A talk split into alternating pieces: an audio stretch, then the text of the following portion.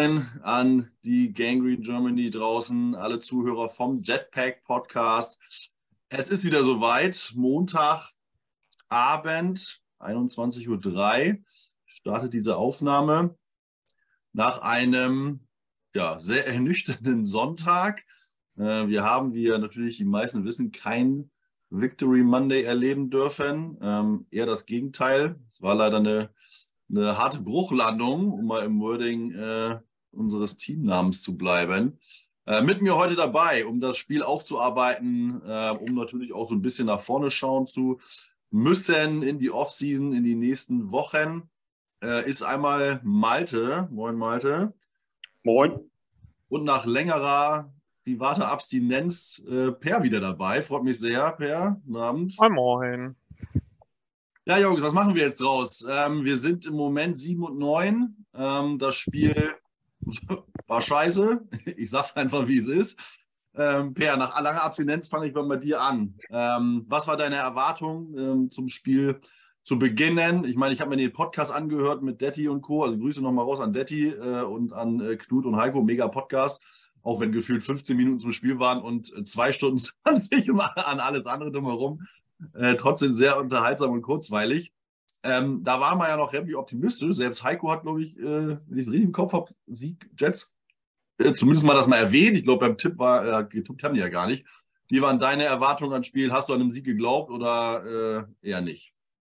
Hm, nee, daran geglaubt habe ich eigentlich nicht. Ich dachte schon, dass wir das Spiel verlieren. Aber da Mike White wieder gespielt hat, hatte ich eigentlich die Hoffnung, dass wir es eng gestalten. Also ich hatte zumindest mal die Hoffnung, dass man rauskommt und alles gibt, was man irgendwie noch in der, irgendwie noch im Kanister hat, sage ich mal. Aber ähm, nee, also ich dachte, da, das eine, da die Seahawks eine Bottom 5 Defense haben, dass wir auch irgendwo in den 20ern scoren würden, dass die Seahawks irgendwo in den 20ern scoren. Aber weil es halt Gino Smith ist, dass er einen Game-Winning-Drive am Ende führen würde, der dann dafür sorgt, dass wir verlieren. Aber ich hatte zumindest ein komplett umkämpftes Spiel für dreieinhalb Quarter erwartet. Malte, bei dir? Ähm, also er, er, gedacht habe ich schon, dass wir das gewinnen, weil ich tatsächlich dachte, dass, dass wir ähm, ja, dass die wissen, worum es geht irgendwie. Und das ist ja die letzte, die letzte, ja, der letzte winzige kleine Strohhalm war, um überhaupt noch irgendwie mal was Playoff-mäßiges hinzukriegen. Und ähm, man muss natürlich mal das so ein bisschen differenzieren. Ich habe heute mit einem Seahawks-Kumpel ähm, telefoniert und der, der ärgert sich tatsächlich über den Sieg und hofft, dass sie nicht in die Playoffs kommen, weil er sagt, dass sie einfach mit dem Team und so wie die Seahawks spielen und das, was wir auch gesehen haben eigentlich gestern, ist erste Runde raus. Es kostet dich aber sechs Draft-Picks oder sowas in der Kategorie und er würde lieber dann eben auf 13 picken und nicht auf 19 oder sowas, ähm, statt ein Playoff-Spiel zu sehen. Und das ist natürlich bei uns, also bei mir persönlich, eine andere Thematik. Ich scheiß auf fünf Draftplätze. Ich hätte lieber ein Playoff-Spiel gehabt, ähm, weil wir es einfach zehn Jahre oder was, zwölf? Nee, zwölf Jahre? Ja, zwölf Jahre nicht mehr hatten. Ähm, so, und das ist natürlich so ein ja, bisschen, bisschen doof. Ich hatte gehofft, oder äh, dass wir das irgendwie trotzdem noch gewinnen, aber ähm, das war für mich die Spitze des Eisbergs von, von dem, was wir uns jetzt seit drei, vier Wochen angeguckt haben. Äh, und zwar das, das, aus, das ausgerufene All Gas No Break von unserem Head Coach findet in der Mentalität und auf dem Platz, also spät, also sagen wir mal, seit, seit zweites Spiel Patriots, ähm, seit dem zweiten Spiel gegen die Patriots einfach auch überhaupt nicht mehr statt. In, äh, das muss man einfach mal so sagen. Das ist äh, kein All Gas No Break. Das ist irgendwas anderes, aber nicht, nicht mehr Vollgas. Und dann reicht es natürlich auch nicht auswärts bei den Seahawks. Das ist dann so.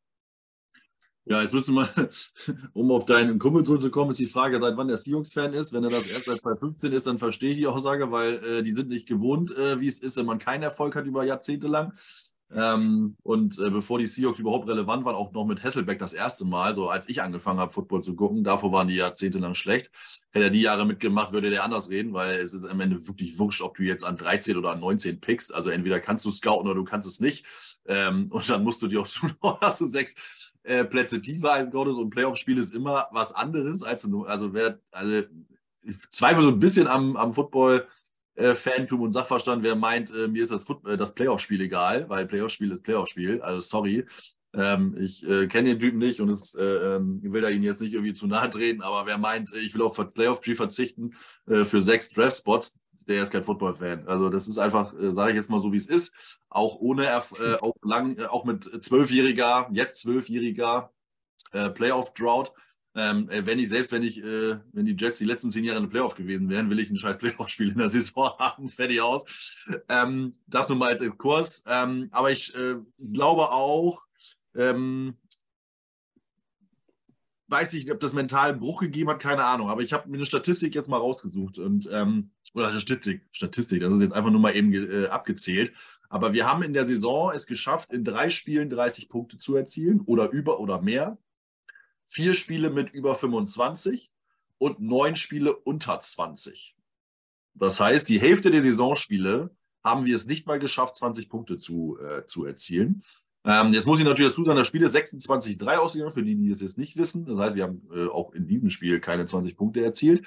Äh, sechs, ne? Äh, 6, 21, 6, genau, Entschuldigung.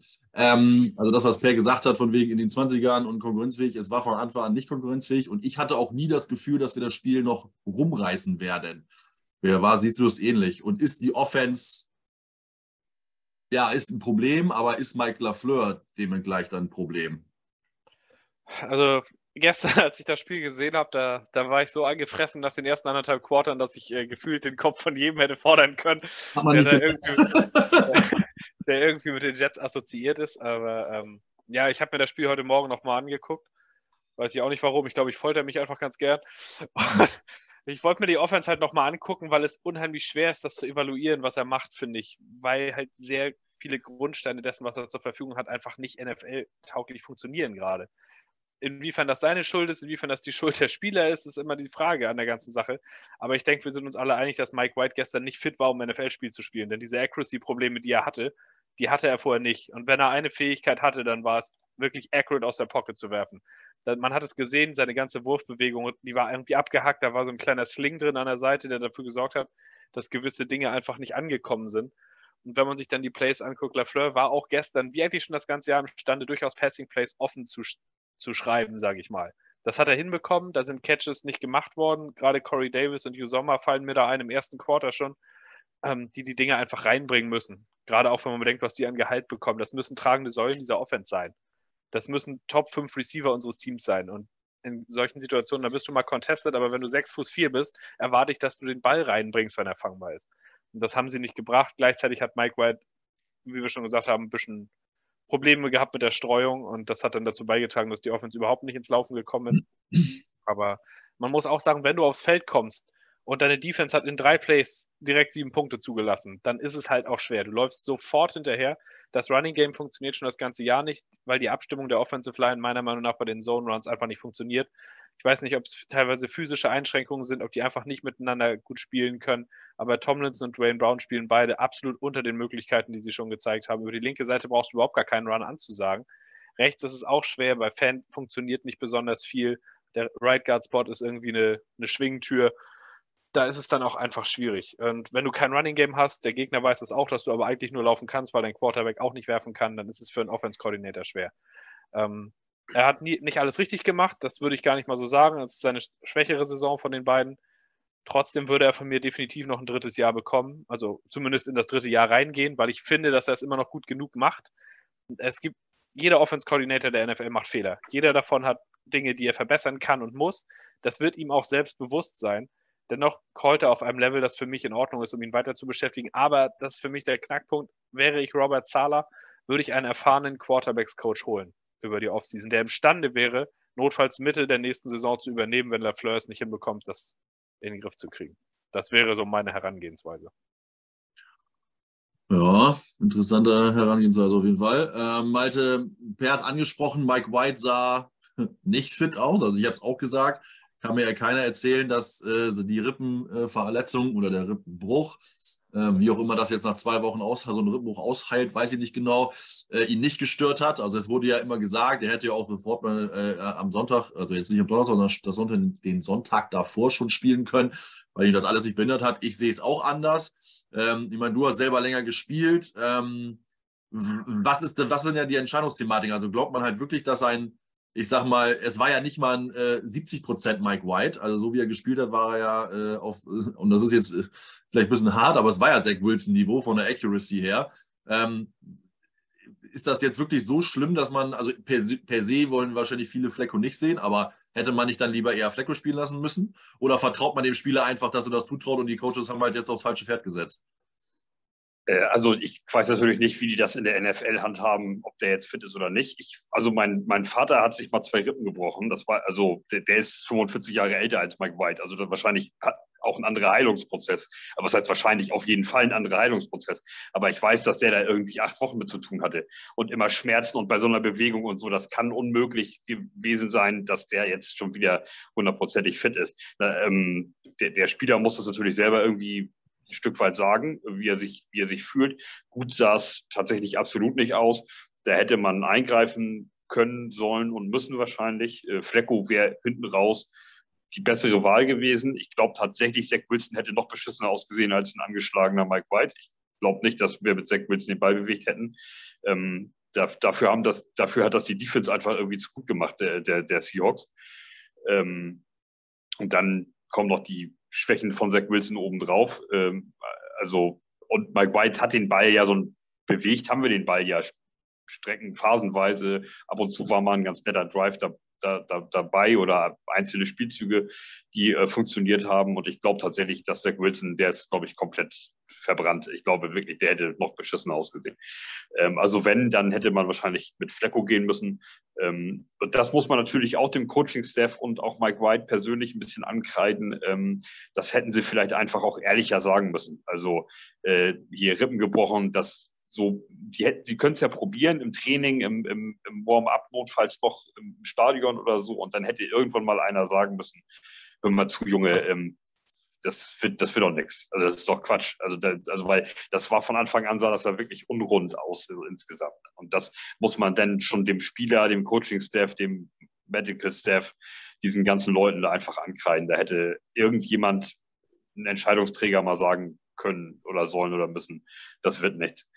Ähm, ich fand äh, gestern das erst, das allererste Mal, ähm, dass Mike Lafleur scheiße aussah, muss ich sagen. Das, äh, sonst ist mir das nicht wirklich aufgefallen, diese, die Punkte, die dann immer so in, in diesen ein, zwei WhatsApp-Gruppen so ähm, kritisiert werden. Ähm, das, ich habe das immer nicht so richtig äh, empfunden. Ich fand gestern das so uninspiriert, dieses, das ganze Playcalling, das, die, das, das ganze, der ganze Run war, war völlig scheiße irgendwie. Also ähm, und, und, und äh, auch komische, ich weiß nicht, ob ich die Situation jetzt richtig zusammenkriege, bei einem bei einem zweiten und irgendwas 16 oder so, ähm, geht er auf den, geht er auf Lauf, was denn gestoppt wird für Lost Yards da, da will er irgendeinen so Sweep oder irgendeinen so Scheiß laufen, da verlieren wir noch zwei Yards und dann haben wir irgendwie einen dritten und 18 und dann geht er bis in die Endzone statt auf den First Down.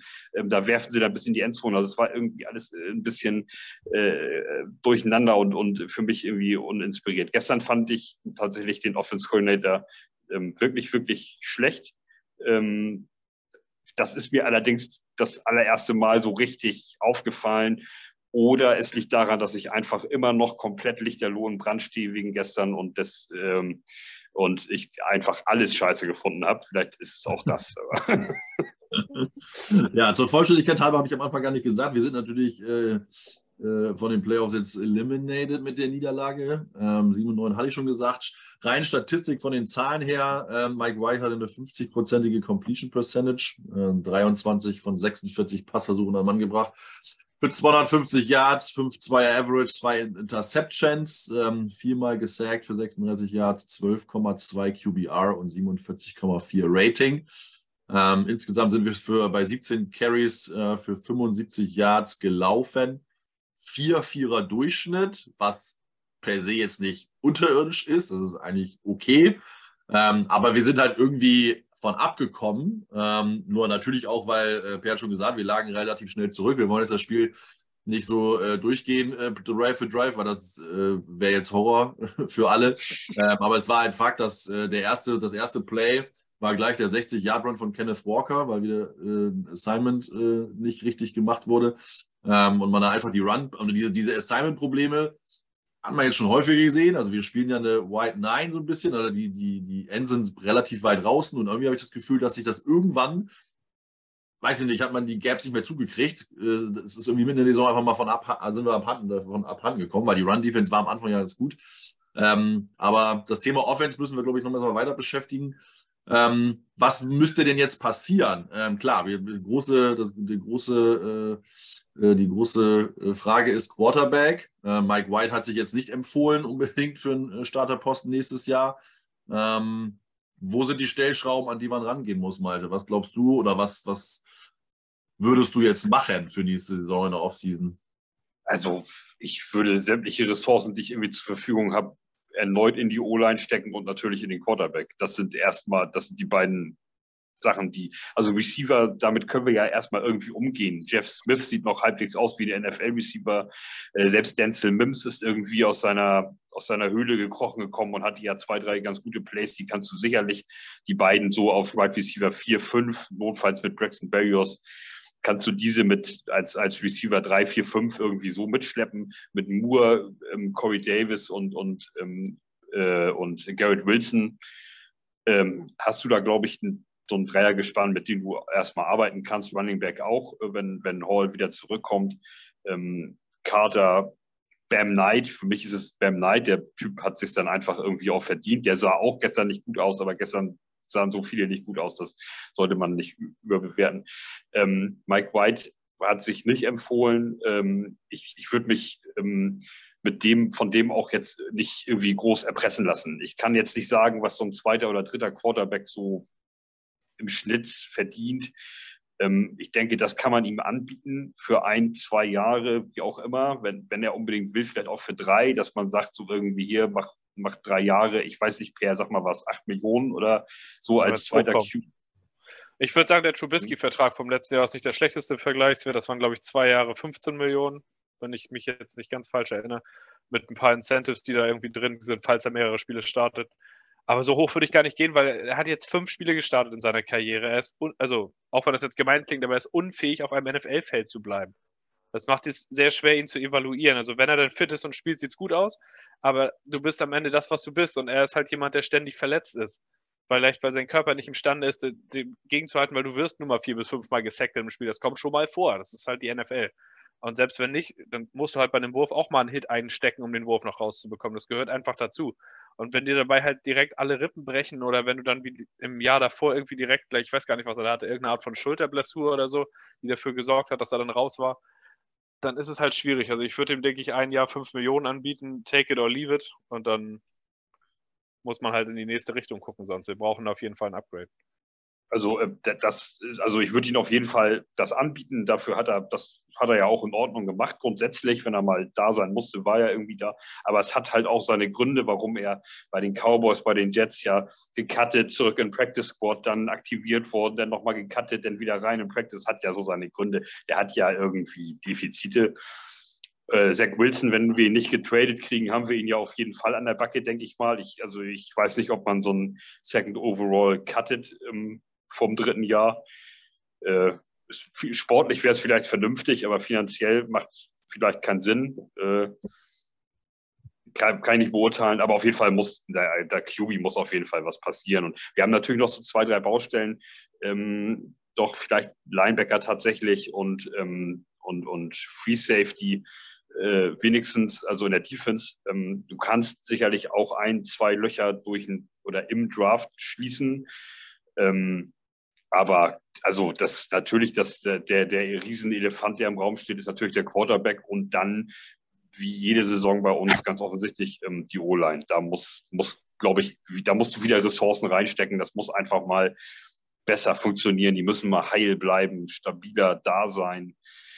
So, ähm, dieses Hin und Her, das ist, auch, das ist auch eine Scheißposition, um so hin und her zu tauschen und hin und her. Ich denke zum Beispiel, wenn wir uns jetzt meinetwegen Free und Strong Safety angucken, das ist nicht schön, wenn du eigentlich ein eigentlicher Strong Safety bist und dann musst du jedes zweite Spiel mal auf Free Safety und wechseln. Aber wenn ich denke, dass das wahrscheinlich, äh, es ist einfacher umzusetzen. Wenn du aber auf in so einer O-Line bist und du bist eigentlich der rechte Guard und dann musst du dann aber mal ein Spiel auf linker Tackle und dann bricht uns der Center weg und kannst du nicht mal ein Spiel Center machen und so. Das ist einfach scheiße auf der Position. Da muss man mehr Konstant und Stabilität rein. Und dann müssen wir da auch wieder Ressourcen reinstecken. Finanziell, Picks, Free Agent, ich denke, da führt kein Weg dran vorbei. Ich, ich ärgere mich jedes Spiel wieder über die O-Line. Das kann es ja auch nicht sein, eigentlich. Ne?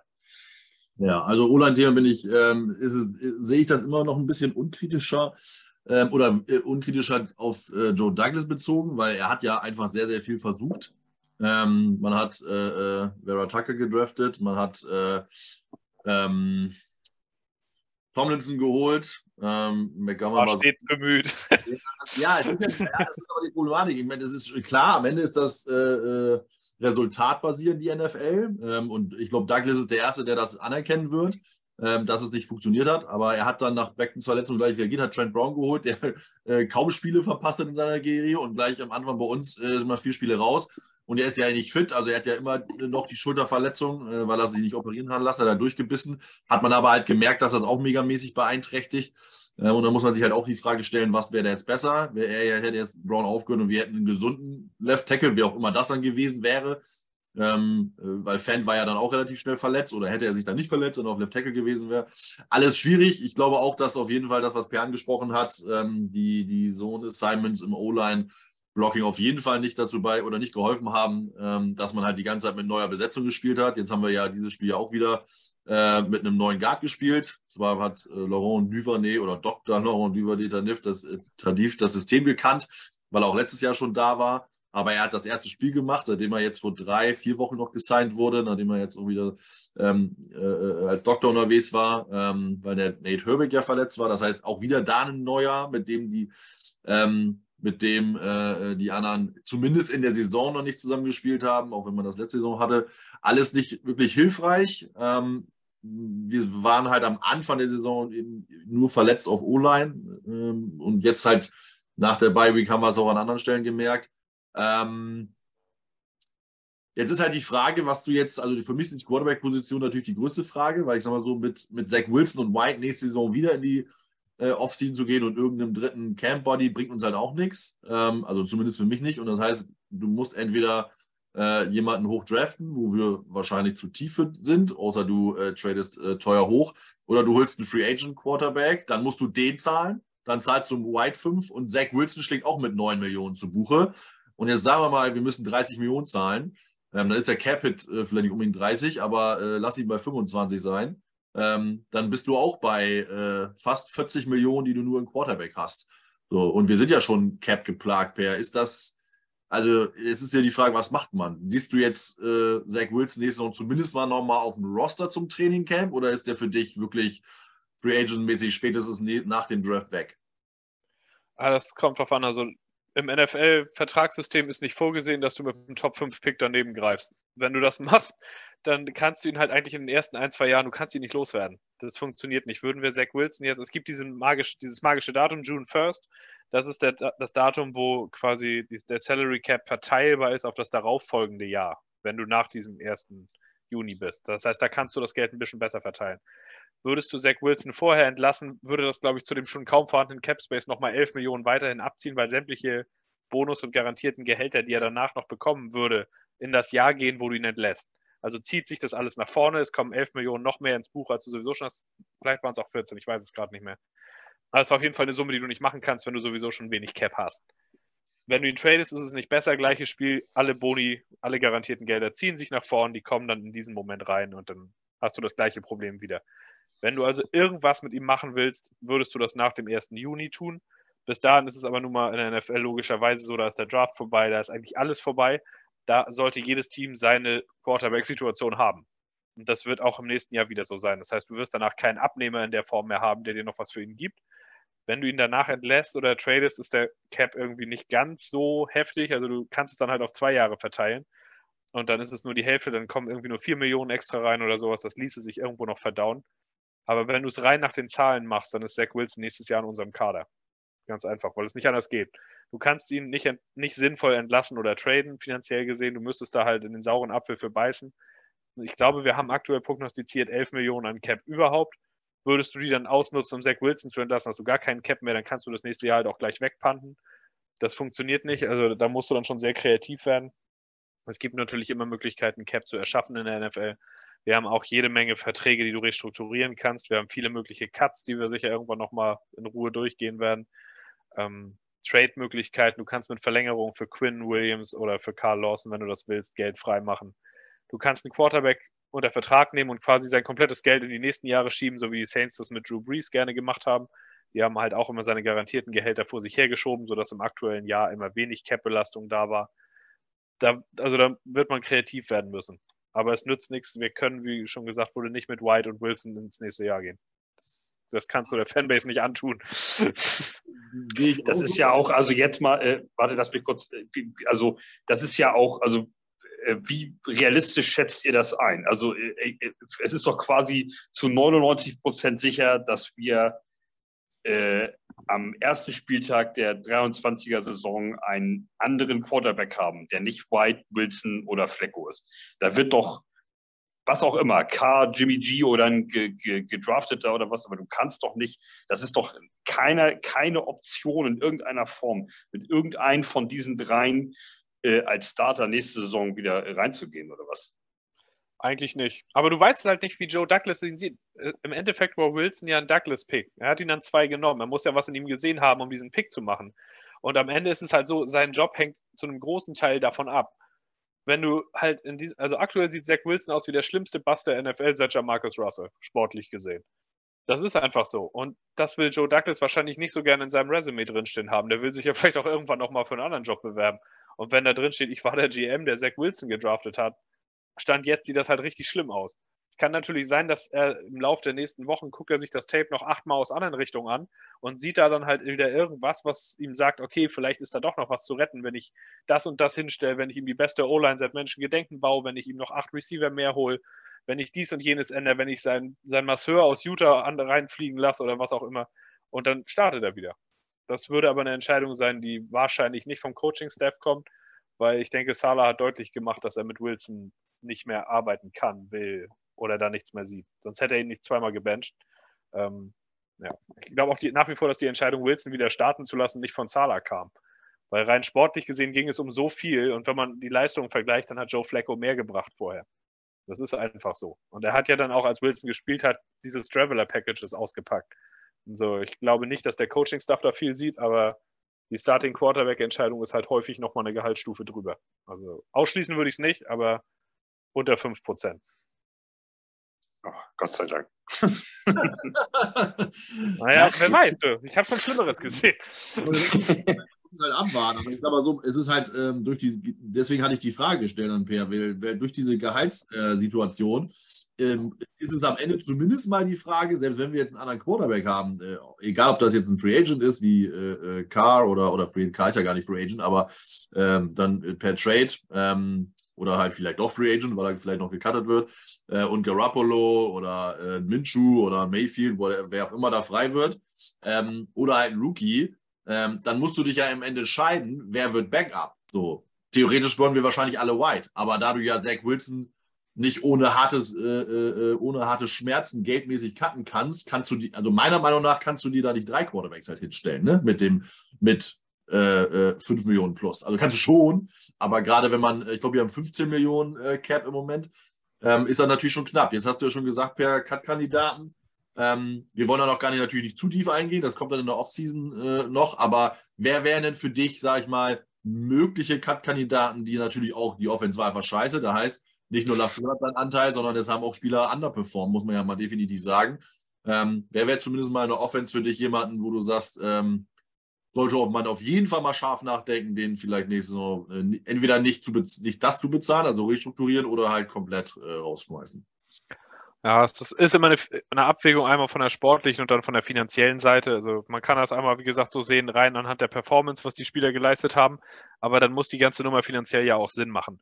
Wenn du jemanden entlässt und das sorgt dafür, dass du am Ende mehr Cap hast als vorher, wenn du ihn behalten hättest, dann machst du es wahrscheinlich nicht. Dann musst du da schon irgendwie einen anderen kreativen Weg finden. Aber in der Offense, der erste Name, der mir einfällt, ist Corey Davis, weil ich es einfach nicht mehr sehen kann, dass er einen Ball fallen lässt, der fangbar ist. Ich kann es nicht mehr ertragen. Ich meine, der verdient so viel, Geld, also so viel Geld in Anführungszeichen für einen Receiver in der NFL. Also der hat einen guten Vertrag, der, wie ich vorhin schon gesagt hatte, er muss ein Top 5 Passfänger dieses Teams sein. Und ich muss mich bei einem 6 Fuß 3 Receiver, der 220 Pfund wiegt, und der dieses Geld bekommt, darauf verlassen, dass der einen One-on-One-Catch runterbringt. Das ist sein Job, dafür wird er bezahlt, das ist seine Aufgabe. Er ist ja schließlich als Ex-Receiver gekommen. Das bedeutet in erster Linie, dass er direkt an der Line of Scrimmage aufgestellt wird, also vorne. Das heißt, er muss Press schlagen können von einem Cornerback, der versucht ihn quasi an der, an einem, am Start der Route zu hindern und er muss imstande sein, One-on-One-Catches reinzubringen. Und das tut er eben nicht konstant genug. Ich weiß, wenn du ihn entlässt, hast du wirklich, ich glaube, 10 oder 11 Millionen Spar also Einsparung, die wirklich dir im Cap frei werden. Und das ist dann natürlich schon eine harte Überlegung. Andererseits hast du Corey Davis aber auch selbst gesigned als General Manager. Hat es da vielleicht irgendwas im Kopf? Ich glaube, er ist sogar ein Team-Captain, wenn ich es jetzt nicht ganz falsch in Erinnerung habe. Weiß ich jetzt nicht mehr. Vielleicht auch nicht. Ähm, müsste man dann sehen. Aber das wäre halt der erste Name, der einfällt. Tomlinson hat massiv underperformed. Da kann man natürlich auch sagen, wie war es mit dem Zusammenspiel mit dem Left Tackle? Wie wichtig ist das für ihn? Ist das vielleicht einer der Gründe, warum das nicht geklappt hat? Weil wir da halt sehr unterschiedliche Namen auch stehen hatten dieses Jahr. Aber er hatte zum Beispiel auch das ganze Jahr den gleichen Center neben sich. Also hundertprozentig zieht das Argument für mich nicht, weil er kommt aus genau dem System, das wir laufen und hat halt absolut nichts von seinem Level transportiert bekommen. Weder in Pass Protection noch im Zone oder im Gap Blocking, was auch immer. Ich kann mich an kein Spiel erinnern, wo ich ihn gut fand. Ähm, bei ihm ist es mit dem Cap, glaube ich, anders. Da kriegst du nicht ganz so viel eingespart. Ähm, dann hast du einen Braxton Barrios, also den wollte jeder vor einem Jahr wiederholen, ich auch. Ich war der Meinung, das ist der richtige Move, weil der Typ sich zerrissen hat, weil er gezeigt hat, dass er wollte, weil er Leistung gebracht hat auf vielen Leveln. Und ich würde auch heute noch sagen, dass es nicht die schlechteste Idee war, ihm den Vertrag zu geben. Aber jetzt ist es eben so, dass er nicht mehr Leistung bringt. Und in seiner Situation ist es unglücklich, dass wir jetzt in der Situation sind, wo wir Cap brauchen. Und mit einer Entlassung von ihm kann man, meine ich, fünf oder sechs Millionen von seinen acht freimachen. Und das wird dann zu einer recht einfachen Entscheidung, gehe ich zumindest mal stark von aus. So, das sind so die ersten Namen, die mir jetzt so spontan in der Offense einfallen. Ich glaube, die Verträge von Conklin und Hugh Sommer kann man nicht entlassen in diesem Jahr. Das würde ähnlich wie bei Zach Wilson dazu führen, dass du noch mehr im Buch stehen hast als vorher ohnehin schon. So, da könntest du allenfalls über Restrukturierungen nachdenken. Das sind dann Möglichkeiten, wo du das Basegehalt, das ein Spieler hat, das im Salary Cap steht, umwandelst in einen Unterschriftsbonus, den du über mehrere Jahre verteilen kannst. Das führt dann mathematisch dazu, dass du irgendwas zwischen 40 und 60 Prozent einsparst und wieder mehr Cap frei hast. Dafür aber in der Zukunft halt sind dir die Hände ein bisschen mehr gebunden. Das muss man dann abwägen, welchem Spieler man zutraut, dass er auch in ein, zwei Jahren noch ein Bestandteil des Teams ist. So, jetzt auf, auf Anschlag fallen mir da nicht so viele ein, bei denen ich das in der Offense machen würde. Also muss man sehen. So einfach aber, hm? so einfach in seine gleich noch, was äh, Cut-Kandidaten angeht. Ähm, ja, aber es ist halt, also ich wollte zumindest mal schon mal anderen, auch für die äh, Zuhörer draußen, die sich vielleicht mit dem Thema nicht äh, so tief beschäftigen, nur weil man jetzt 15 Millionen nur, sag ich mal, an Cap hat ähm, und man äh, äh, auch vielleicht äh, harte Entscheidungen, was Dead Cap angeht, treffen muss, heißt es das nicht, dass wir jetzt komplett handlungsunfähig wären. Ähm, und wie gesagt, am Ende ist Salary Cap einfach auch eine Expertenfrage und man muss halt kreativ sein. Ähm, wie gesagt, äh, Per hat angesprochen, es gibt diese Void Years, ähm, wo man einfach das Cap einfach so weit, ich glaube, zwei Jahre mehr, ne? Oder kann man theoretisch auch, kann, können die auch fünf machen eigentlich? Du kannst auch acht dranhängen. Die Saints haben, glaube ich, bei Drew, äh, nicht bei Drew Brees, sondern bei irgendeinem anderen Vertrag haben die sieben Void Years, ich glaube, bei Taysom Hill rangehängt, die automatisch verschwinden nach zwei Jahren. Und dann so, zieht sich das vor, wenn sie eine Option nicht ziehen. Ja, genau. Also die sind da die sind da mega kreativ geworden, weil die halt einfach nie Cap haben. Und auch dieses Jahr werden sie wieder irgendeinen Weg finden, den vorher kein Mensch hat kommen sehen. Am Ende ist es nicht so, dass das Geld verschwindet, du verschiebst es halt nur und sorgst dafür, dass du in den darauffolgenden Jahren weniger zur Verfügung hast. Aber es gibt immer Wege, welches zu kreieren. Muss ja auch irgendwo. Ja, genau. Du musst halt einen Spielraum haben und oder Möglichkeiten den Teams geben. Das ist so. Ähm, also ähm, ich, äh, ich äh, wollte nur noch mal, wir hatten das, ich glaube, Per und ich hatten das schon mal auf WhatsApp, aber ich will es hier trotzdem einmal bei, in, in Sachen Corey Davis. Ähm, wenn du den cuttest zum Beispiel und du machst jetzt meinetwegen 11 Millionen frei, dann brauchst du diese 11 Millionen ja wieder, um wieder einen Receiver reinzuholen, der genauso gut ist, in Anführungszeichen, äh, wie, wie Corey Davis. Also ich sehe da nicht so richtig den Sinn drin. Also du, du müsstest ja dann quasi einen deutlich besseren Spieler als Corey Davis kriegen für weniger Geld, damit das irgendwie logisch ist. Weil ich finde nicht, dass du mit Jeff Smith oder Denzel Mims Corey Davis ersetzen kannst. Also das wird dann schwierig. Also ich, ich sehe da nicht richtig, ähm, wie wir das Geld da frei machen, weil wir das Geld ja quasi wieder in einen anderen Receiver stecken müssten meiner Meinung nach. Aber er sagte dann auf WhatsApp schon, ja, da kriegt man andere Receiver dann. Also klar, irgendeinen Receiver kriegst du, aber ähm, das, ich, also das, das macht für mich doch nur richtig Sinn, wenn ich ähm, also eine Lösung habe auf, auf Receiver, die dann billiger ist und ich dann das freigemachte Geld auch zum Beispiel in meinen Quarterback stecken kann. Ähm, was ja nicht ist, wenn ich 11 Millionen frei mache und muss dann für 11 Millionen in, in einen anderen Receiver holen, äh, als Beispiel. Dann sind die 11 Millionen ja wieder äh, weg. Also. Das wirst du nicht tun. Also in dem Fall ist es dann so, du musst dir überlegen, was für eine Rolle füllt Corey Davis für dich aus? Ist die so wichtig, dass du die 12 Millionen brauchst oder kannst du einzelne Bestandteile seiner Spielzeit auf andere umverteilen? Im Endeffekt, das, was für mich entscheidend dabei ist, Garrett Wilson ist ein Nummer 1 Receiver, aber er ist kein X, sondern ein Z-Receiver. Der Unterschied dazu ist, ein X-Receiver steht in der Regel immer Press an der Line of Scrimmage und ist dadurch quasi dem Defender sofort ausgesetzt. Als Cornerback weißt du das wahrscheinlich auch noch. Du hast dann die Möglichkeit, deine Hände an ihn dran zu knallen von Anfang an und er muss die Stärke haben, da durchzukommen, um vertikal in seiner Route zu bleiben. Das ist bei einem Z-Receiver anders. Der steht anderthalb Yards dahinter, der kann direkt mit Speed kommen, der kann an dir vorbeigehen, Haken schlagen, was auch immer er will. An den kannst du deine Hände nicht dran machen. Das ist eine Frage der Physis. Corey Davis bringt die mit, Garrett Wilson noch nicht. Könntest du ihm natürlich noch beibringen, wenn du willst. Müsste man sehen, ob man ihn da in der Hinsicht umschulen kann. Aber er funktioniert ja super gut in der Rolle, die er jetzt ausfüllt. Im Endeffekt musst du dich dann fragen, kann ich in meinem Playbook dafür sorgen, dass der Ex-Receiver halt hauptsächlich dafür da ist, outside eine Vertical zu laufen gegen Press Coverage. Ab und an lasse ich ihn mal eine Curl laufen, dann lasse ich ihn mal blocken, aber ich binde ihn nicht so in den Gameplan ein. Wenn du an die 49ers denkst, die haben keinen wirklichen outside Number One Receiver. Brandon Ayuk, Debo Samuel, die werden auf kreativste Art und Weise eingesetzt, um dieser Press-Situation nicht ausgesetzt zu werden. Da steht dann außen so ein Jawan Jennings, der halt einfach nur groß ist und stark und durch so eine Press durchkommt und ab und an kriegt er aus Versehen auch mal einen Ball. Das ist dann die Frage, wie du das im Playbook einbaust. Wenn du das nicht brauchst außen, dann kannst du das anderweitig ersetzen. Aber ich verstehe schon, was du meinst, weil er ist ja an sich, er ist ja nicht nur schlecht, aber ich finde halt, er rechtfertigt seinen Cap nicht. Das ist der Punkt, wo es für mich hakt.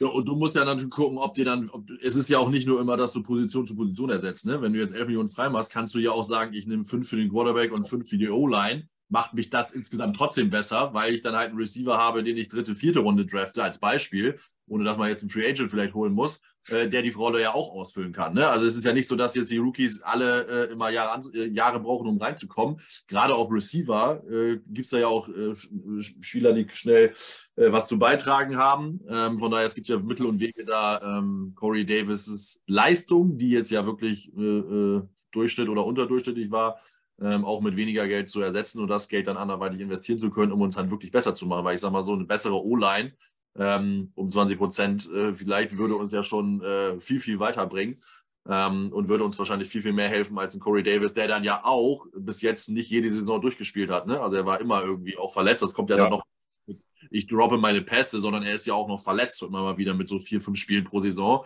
Ähm, hilft dir halt auch nicht. Ne? So ist auch wieder ein Faktor, wo du sagst, äh, und dann investiere ich so viel Geld.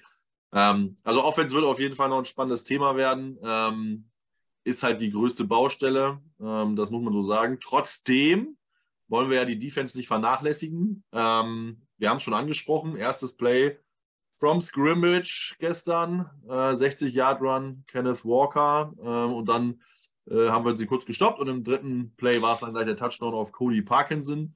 Ähm, ja, Malte, die Defense ist ja über die Saison gesehen eigentlich unser Prunkstück ähm, und auch nicht so wirklich das Problem gewesen. Ähm, das Problem ist immer nur, dass die Defense, wenn sie schlecht war, am Anfang schlecht war. Und die hat sich dann gefangen. Aber sie hat uns natürlich dann auch so ein bisschen, oder die Offense natürlich dann in so ein kleines Loch gebraucht, aus dem äh, unsere Offense äh, uns halt einfach nicht mehr rausholen konnte. Ähm, ist halt die Frage, was muss da noch passieren? Also, was ist, was ist der Zünder an der Waage? Da hängt es ja eher nicht am Talent, sondern eher am, an, ist das jetzt Einstellungssache, wie man startet? Ist das äh, also von jedem Spieler selber? Ist das für dich Coaching-Thema? Wo siehst du da das, den Mittel, um das äh, nächste Saison zu verbessern? Äh, also das gestern jetzt, also ganz spezifisch das Spiel, das Spiel gestern, das muss ich den Coaches ankreiden. Also äh, den 50-50 auf die Coaches und 50 auf die, ähm, auf die Spieler selber. Die wissen, jeder, worum es geht und dann muss ich auch voll da sein. Und das ist halt auch irgendwo teilweise Quatsch, dass ich da noch Motivation brauche. Ähm, auf der anderen Seite ähm, muss so ein Coaching-Staff dann natürlich irgendwie so ein bisschen sehen, dass sie die Leute noch mal aufgerichtet kriegen und dort ähm, ja, motiviert kriegen. Also äh, es ist natürlich, du musst dich selber schon ein bisschen motivieren, aber das war ja gestern äh, äh, nichts.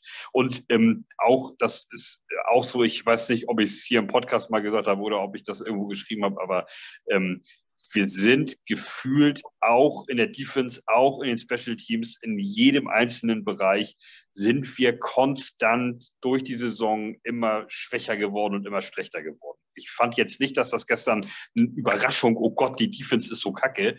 Ähm, die war auch vorher schon immer mal zwischendrin kacke. Das ist einfach die, wir sind konstant, haben, wir haben konstant abgebaut.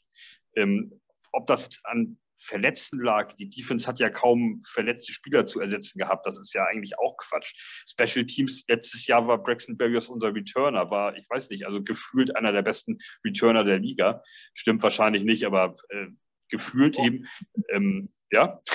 äh, und dieses Jahr ist, weiß ich nicht, dieses Jahr, also äh, zum, also zum Beispiel dieses ähm, unmittelbar vor der Halbzeit, der Punt, ja. wo er an der, an der 17 oder 19 Yard Line den Ball durchlaufen lässt, dass die den an der, an ein halbes Yard vor der, vor der, vor der Goal Line äh, stoppen. Also sowas Behindertes habe ich ja, also das habe ich ja selten gesehen, ehrlich. Ja. Anstatt da Fair Catch anzuzeigen und diesen scheiß Ball zu fangen. Also um ihn rum waren, waren, was weiß ich, acht Seahawks-Spieler. Das, das muss er sehen, dass er diesen Ball da niemals auftitschen lässt, so als, als Returner. Also das ist einfach schlecht. Und das ist, zieht sich so, das wurde für mich gefühlt konstant immer schwächer. Wir haben, wir haben so ähm, einzelne Drives, die dann, die super sind und auch einzelne Spielzüge, die super sind und die funktioniert haben. Wir haben ähm, äh, zwei Cornerbacks, die sich die, die nehme ich da wirklich raus, weil die in, in jedem Spiel eine, eine gute Leistung gezeigt haben. Und, und ja, auch ein Cornerback lässt mal einen Pass zu, auch mal, kann auch mal einen Touchdown zulassen oder mal einen 30-Yard-Catch, das, das, das passiert. Ähm, trotzdem haben die beiden gestern wieder einen guten Job gemacht, grundsätzlich, aber zwei Leute alleine reichen halt nicht so. Und ähm, Gestern Nacht habe ich massiv über die Schiedsrichter gepöbelt. Ähm, das finde ich heute immer noch. Ich fand ich wieder scheiße. Ich weiß gar nicht, ob die Seahawks überhaupt mal eine Flagge gekriegt haben. Also eine, eine für zwölf Mann auf dem Feld, einmal in der Defense, aber ansonsten, das kann eigentlich nicht sein. Also. Aber äh, äh, das war das ist das, was ich jetzt noch weiß. Ähm, ja, wir schießen ja wahrscheinlich schon genug, äh, kann mich auch drüber aufregen, aber das ist halt, äh, äh ja. das, das, ist durch die Bank weg der Liga.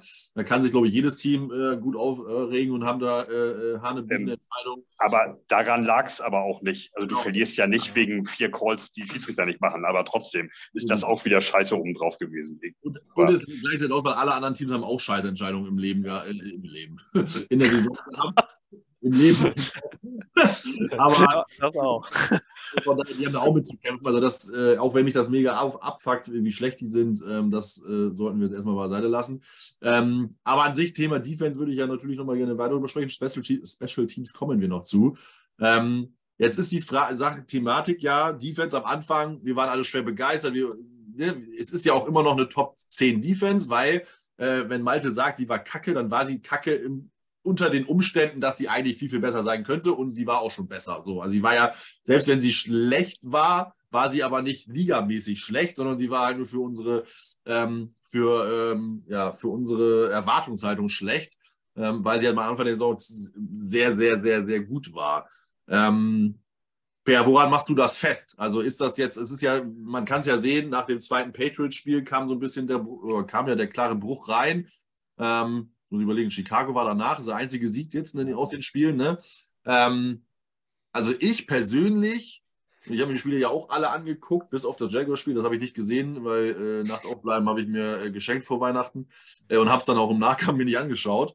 Aber ich kann jetzt, also, ist es dann wirklich einfach disziplin, disziplinär, weil die Gaps halt nicht äh, vernünftig gemacht wurden? Ist es das Scheme? Hat man irgendwas verändert, was einfach überhaupt nicht funktioniert hat? Hast du irgendwas gesehen, wo du sagst, also für mich liegt es schon zu einem großen Teil daran oder ist es einfach nur, ja, weiß ich auch nicht. Offense hat einfach gar nichts gebracht und Defense, die Spieler waren einfach kaputt am Ende der Saison?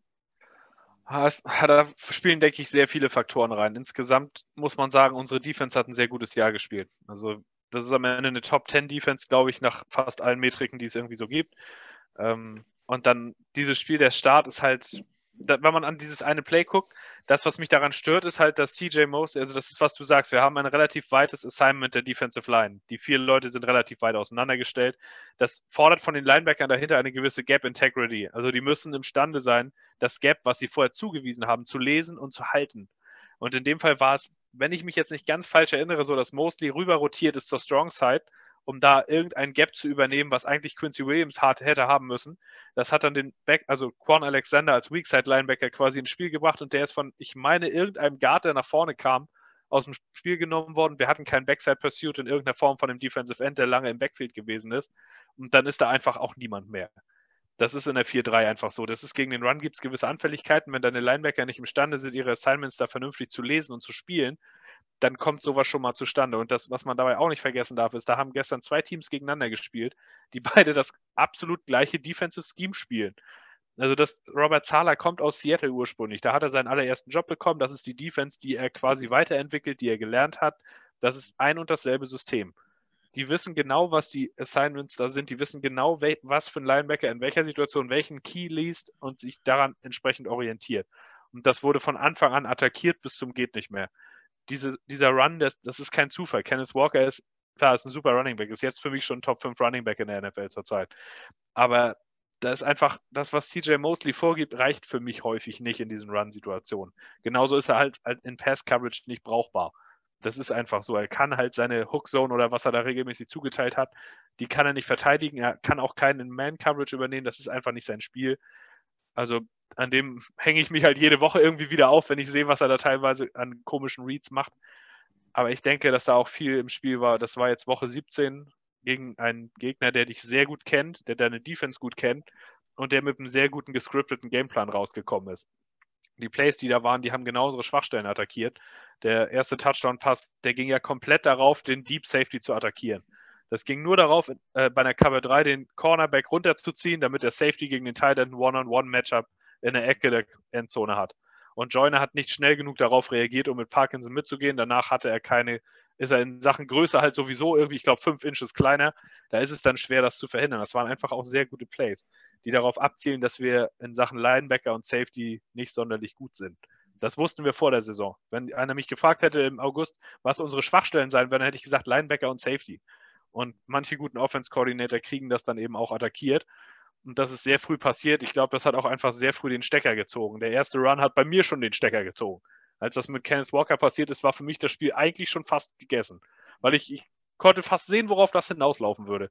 Weil unsere Offense ist nun mal, erstmal ist sie schwach und dann ist sie erst recht nicht dafür ausgelegt, im Rückstand hinterher zu laufen. Und das ist halt sehr schnell passiert. Die Seahawks haben sich in eine gute Game-Situation gebracht und für die Defense ist es dann moralisch schwer. Das, die laufen auch schon das ganze Jahr gegen an. Das ist aber die, kann man ja nicht. Die Frage umdrehen. Ne? Wir haben jetzt die Offense von besprochen, aber äh, Shane Waldron, OC der Seahawks, ist relativ jung, kam auch, glaube ich, von den Chargers, war aber auch nur ein Jahr, glaube ich, OC. Nee, ne? von den Rams. Der war bei den Rams äh, Offense Coordinator, Assistant, irgendwas von McVay. Und McVay ist ja auch ein Shanahan, Jünger in Anführungszeichen. So, aber warum kriegen denn die das geht's uns hin? Wenn, und Mike LaFleur kriegt es halt eben nicht hin äh, gegen eine Seahawks-Defense, die relativ äh, bescheiden war in den letzten, in den letzten Spielen. Ne? Also warum können wir das denn nicht ausnutzen? Ähm, die halt immer äh, äh, Probleme haben, äh, äh, was, was äh, die mit der Mitte des Raumes anging. Ähm, wurde auch in, im, im, Podcast gesagt, hatte auch äh, Cynthia Freeland beim unserem Jets-Podcast gesagt, wo sie anfällig sind. Ähm, klar, die Cornerbacks sind gut. Ähm, Terry Gulen, Rookie Pro Bowler, genauso wie Source Gardner. Ähm, auch Kobe Bryant spielt eine sehr solide Saison, der Fourth Round Pick des Seahawks. Ähm, aber trotzdem waren sie halt anfällig in der Defense. Warum können wir das denn nicht ausnutzen? Und die letzten Spiele ja immer. Also unser Gameplan hat von Anfang an seltenst funktioniert, wenn überhaupt. So, also ist das dann, äh, also sieht man die Schwachstellen nicht oder haben wir einfach den falschen Gameplan und sagen, okay, wir sind cleverer und wir spielen jetzt nicht die Schwäche an, sondern wir schaffen es, die, die Stärke zu besiegen? Also was sind da, woran liegt das? Ja, also ich fand, der Run hat, so schlecht hat unsere Offense gar nicht angefangen, wenn man sich das insgesamt anguckt. Die haben schon Drives zustande bekommen, die länger waren als in den letzten Wochen. Sie sind nur halt nicht zum Ziel gekommen. Also unser Running Game war verhältnismäßig gut. Ty Johnson hat den einen oder anderen Run ja gebrochen, der nicht schlecht war. Da hat man auch die Backside attackiert, hat ein paar Weak Zones gestartet und so, um halt auch in der 4-3 die Schwachstelle Weakside Linebacker anzugehen. Das hat schon funktioniert. Da kamen ja auch Runs bei zustande. Aber das Passing Game ist halt nie zustande gekommen. Die erste Interception von Mike White, das war gar nicht mal der schlechteste Read in der Hinsicht, aber der Ball ist ja gestorben in der Luft. Der ist ja acht Yards irgendwie vorher runtergekommen, wo er eigentlich hätte hingemusst, um das Matchup zu attackieren. Und dann geht der Safety halt hin und kann das quasi im Vorbeilaufen mitnehmen. Das ist schwierig. Und irgendwann die Defense, so schlecht die Defense des Seahawks das ganze Jahr war, aber wenn sie wissen, dass sie eigentlich nur den Run stoppen müssen, weil der Pass sowieso nicht funktioniert, dann ist es schwer, irgendwas zu attackieren. Und es gab durchaus Situationen, wo Receiver offen waren. Irgendwie im zweiten Quarter habe ich einige Würfe von Mike White vor Augen. Da haben wir aus unbalanced Sets irgendwie versucht, die Sticks zu attackieren, was halt gegen eine Cover 3 sehr sinnvoll ist. Du überlädst eine, eine Seite, um halt die Zo äh, Zonenverteidiger halt einen nach dem anderen zu attackieren, während du die andere Seite quasi leer lässt. Das haben wir gemacht. Da waren Garrett Wilson öfter mal frei, auch ein Tyler Conklin und da ist der Ball dann häufig auch mal vor die Füße geflogen. Oder also so wie Zach Wilson das sonst macht. So, oder über den Kopf. Dieses eine Play bei vierten und zwei, da hat Corey Davis ist eigentlich auch open. Aber er wirft ihn halt deutlich zu weit vor ihn, sodass es für jemanden wie Corey Davis, der das mit dem Fangen eh schon nicht erfunden hat, schwer ist, den reinzubringen. Und dann ist es äh, schwer. Ich fand den Gameplan nicht mal so schlecht. Unsere Offense lief besser an, als sie unter Wilson angelaufen ist. Das muss man sagen. Halt auf einem bescheidenen Maß, aber sie lief besser an. Und so der erste Drive war nicht schlecht. Da kamen wir ja, glaube ich, sogar bis an die 40, bis die Interception kam. Also war hätte schlimmer sein können. Gefragt von mir. Ich habe das ja auch gesehen. Ich habe ja auch die Bälle gesehen. Usama war bei dem 2. und 11 ja glockenfrei und den wirft er ja, ja. so sonst wie. Er muss er trotzdem reinbringen. Der, er ist an den Fingerspitzen dran. Ich erwarte von einem 6 Fuß 8 Tight End, dass er dann halt springt und nicht versucht, da irgendwie so einen, so einen Faller-Catch zu machen. In dem Fall ist es anders, weil der einfach scheiße, also richtig scheiße war. Ähm, ja, kann man nicht, ich glaube halt auch, ich glaube, der eine Corey Davis Ball, der war auch äh, äh, äh sehr hoch. Klar, ja. am Ende kann man den Jones fangen, ähm, aber äh, der war schon sehr, sehr hoch. Wenn er so auf Höhe gewesen wäre wie der Elijah Moore Catch, der nämlich auch zu hoch war, den kann man nämlich dann schon fangen. Mein Umo hat ihn auch gefangen, der ist dann hochgesprungen. Ja. Ähm, aber da sind halt auch so, äh, Garrett Wilson, der eine, wo er den noch ausstrecken muss, den kann er auch ein bisschen weiter werfen. Dann den eine, den, den langen Ball von Congdon, den 40 Jahre, der war auch da hinten geworfen. Also der war nicht dann zuvor, zuvor die war, der war eigentlich schon wieder im Rücken. Den hat er gut gefangen. Ähm, also sind halt einige Szenen, wo ich sage, okay, ähm, da hätte die Offense halt laufen können. Ne? Und wir haben ja das Thema Malte. Und da ist es dann doch für mich jetzt auch schon wieder, ist es dann wieder auch Coaching-Thema wir waren, ähm, jetzt weiß ich, habe ich die Zeitstempel mir nicht gemerkt, aber am, Ende waren wir ja kurz vor der Red Zone. Ähm, war glaube ich, noch erstes Quarter und dann geht's los. Fallstart, Dwayne Brown, ähm, dann wieder Timeout, Missmanagement, äh, Run hast du schon angekündigt, Run Plays wie zur komischen Zeit oder komische Runs. Ich weiß nicht, ob das der Drive war, wo Ty Johnson nochmal in Usama reinläuft, bevor der überhaupt den Block gesetzt hat. Ähm, wo wir dann die ganze Zeit die, die Sweeps und die, die Screens äh, mit, mit Elijah Moore laufen, ihm den Ball aber nie geben wo ich mich besonders über aufrege, warum gibst du nicht Elijah Moore einfach mal den, einmal den Ball?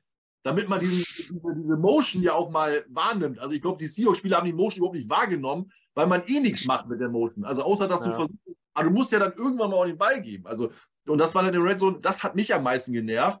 Äh, was siehst du? Ist das dann wirklich äh, äh, Disziplin? Ist das Coaching? Ist das einfach, Spieler machen ihren Job nicht? Warum klappt das dann in der Red Zone nicht, wenn es darauf ankommt? Ist ja nicht das erste Mal. Haben wir gegen die Vikings auch schon nicht geschafft.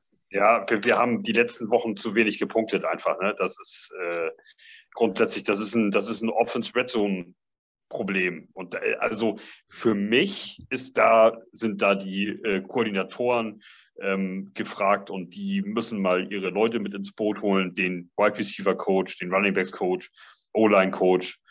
Die müssen dann einfach sich da mal was überlegen, wie sie, wie sie die Bälle besser, wie sie die gefangen kriegen, wie die Bälle, dass die Bälle besser kommen, dass der Receiver einfach irgendwie noch einen Schritt mehr macht, um sich frei zu machen und so weiter. Also guck dir mal, ähm, ich habe irgendwann umgeschaltet auf, auf ähm, äh, Red Zone und da liegen die, die Vikings liegen, ich weiß es nicht mehr, 27-3 hinten oder so. Also schon völlig aus dem Leben geschossen. Und trotzdem macht da jeder seinen Job richtig ähm, in, in der Offense. Und äh, gerade Thielen und, und Justin Jefferson und so weiter, die haben alle kein gutes Spiel gemacht, die haben ja auch verloren, aber die sind auch ja in den Playoffs safe. Vielleicht liegt es auch daran, weiß ich nicht, dass die da nur mit Halbgas gespielt haben, alles möglich, aber die haben ganz, die haben trotzdem, was, was ich so gesehen habe, dann einen vernünftigen Job gemacht und den Eindruck hatte ich einfach gar nicht mehr. Ähm, ich weiß es nicht. Ich, ich kann es nicht erklären. Irgendwie im Nachgang äh, war es wichtig. Ich habe jetzt, ich habe heute auf Twitter und so lauter Bilder gesehen von irgendwelchen Jets mit Seahawks-Spielern im Arm und gegenseitig haben sie sich ihre Trikots vollgeschrieben und grinsen da blöd in die Kamera und so. Das ist anscheinend alles wichtiger, als ähm, da auf dem Feld einmal das Ding durchzuziehen. Und dann, dann, keine Ahnung, dann ist es für, für mich der Coaching-Staff größtenteils, der da gefragt ist. Der muss die Leute dann auch mal auf den Pott setzen und, und, und so geht's nicht. Aber das hat sich ja angekündigt. Also es ist ja nicht gestern alles in sich zusammengebrochen, dass man jetzt eben auch sagen könnte, schwamm drüber, ähm, jeder hat mal ein scheiß Spiel da drin und das funktioniert mal nicht und so weiter. Der, der, Gegner hat einen besseren Gameplan. Das, so ist es ja nicht. Also wir sind ja jetzt schon mehrfach an der, an der Nase, will ich beinahe sagen, vorgeführt worden. Ähm, in, in vielen Bereichen einfach, dass, dass die Offense überhaupt keine Durchschlagskraft hat und, und die Defense dann eben ja, zahnlos agiert, streckenweise. Ähm, und es ist ja noch gar nicht, der Defense will ich das noch nicht mal so unbedingt vorwerfen. Wenn du auswärts 20, 23 Punkte kassierst, okay, das passiert. Deine, deine Offense hat ja auch zum Beispiel, dein Quarterback hat ja zum Beispiel auch zwei Bälle weggeschmissen äh, zum Gegner. Das kann, das, das, das passiert dann halt mal. Du, du kassierst mal ein paar Punkte. Deine eigene Offense muss eben auch mal Punkte machen. Und das machen wir ja jetzt auch schon seit, ich weiß nicht, haben wir, wir, wir haben doch jetzt, also Lions haben wir doch auch keine Punkte gemacht. Jaguars haben wir zu was? Zu neun verloren oder was? Zu drei sogar. Also wir haben jetzt ja, haben wir jetzt überhaupt in den letzten drei Spielen einen Touchdown gemacht? Ich, oder ist das Gegen die Lions haben wir einen Touchdown gemacht. Doch, da haben wir, sind wir doch sogar kurz vor Schluss in Führung gegangen und da ist die Defense dann mit diesem ja, Titan Screen zerbrochen, weil Mosley auch da wieder keinen Bock hatte, seine Assignment zu lesen. kein, kein Bock hatte. Ja, naja, also auf jeden Fall, äh, ja, Offense Red Zone muss besser werden. Ne? Bei Scoring Offense haben wir jetzt, habe ich, weil wir zurückgesprungen sind, aber Scoring Defense hat mich auch noch interessiert. Ähm, und ich habe mir das mal angeguckt. Wir haben es geschafft, diese Saison keinen Defensive Touchdown zu erzielen. Und ähm, ich äh, möchte die Teams vorlesen, die das, die das auch geschafft haben. Chicago, Houston, Denver, Baltimore und Cincinnati. Jetzt ist Baltimore, äh, ich glaube, Baltimore ist schon in den Playoffs, oder? Ist Baltimore... Das ist auch eine gute Defense. Genau, und ist eine gute Defense generell. Die brauchen theoretisch äh, so ähnlich wie wir. Äh, und Cincinnati hat einfach eine megamäßig Offense.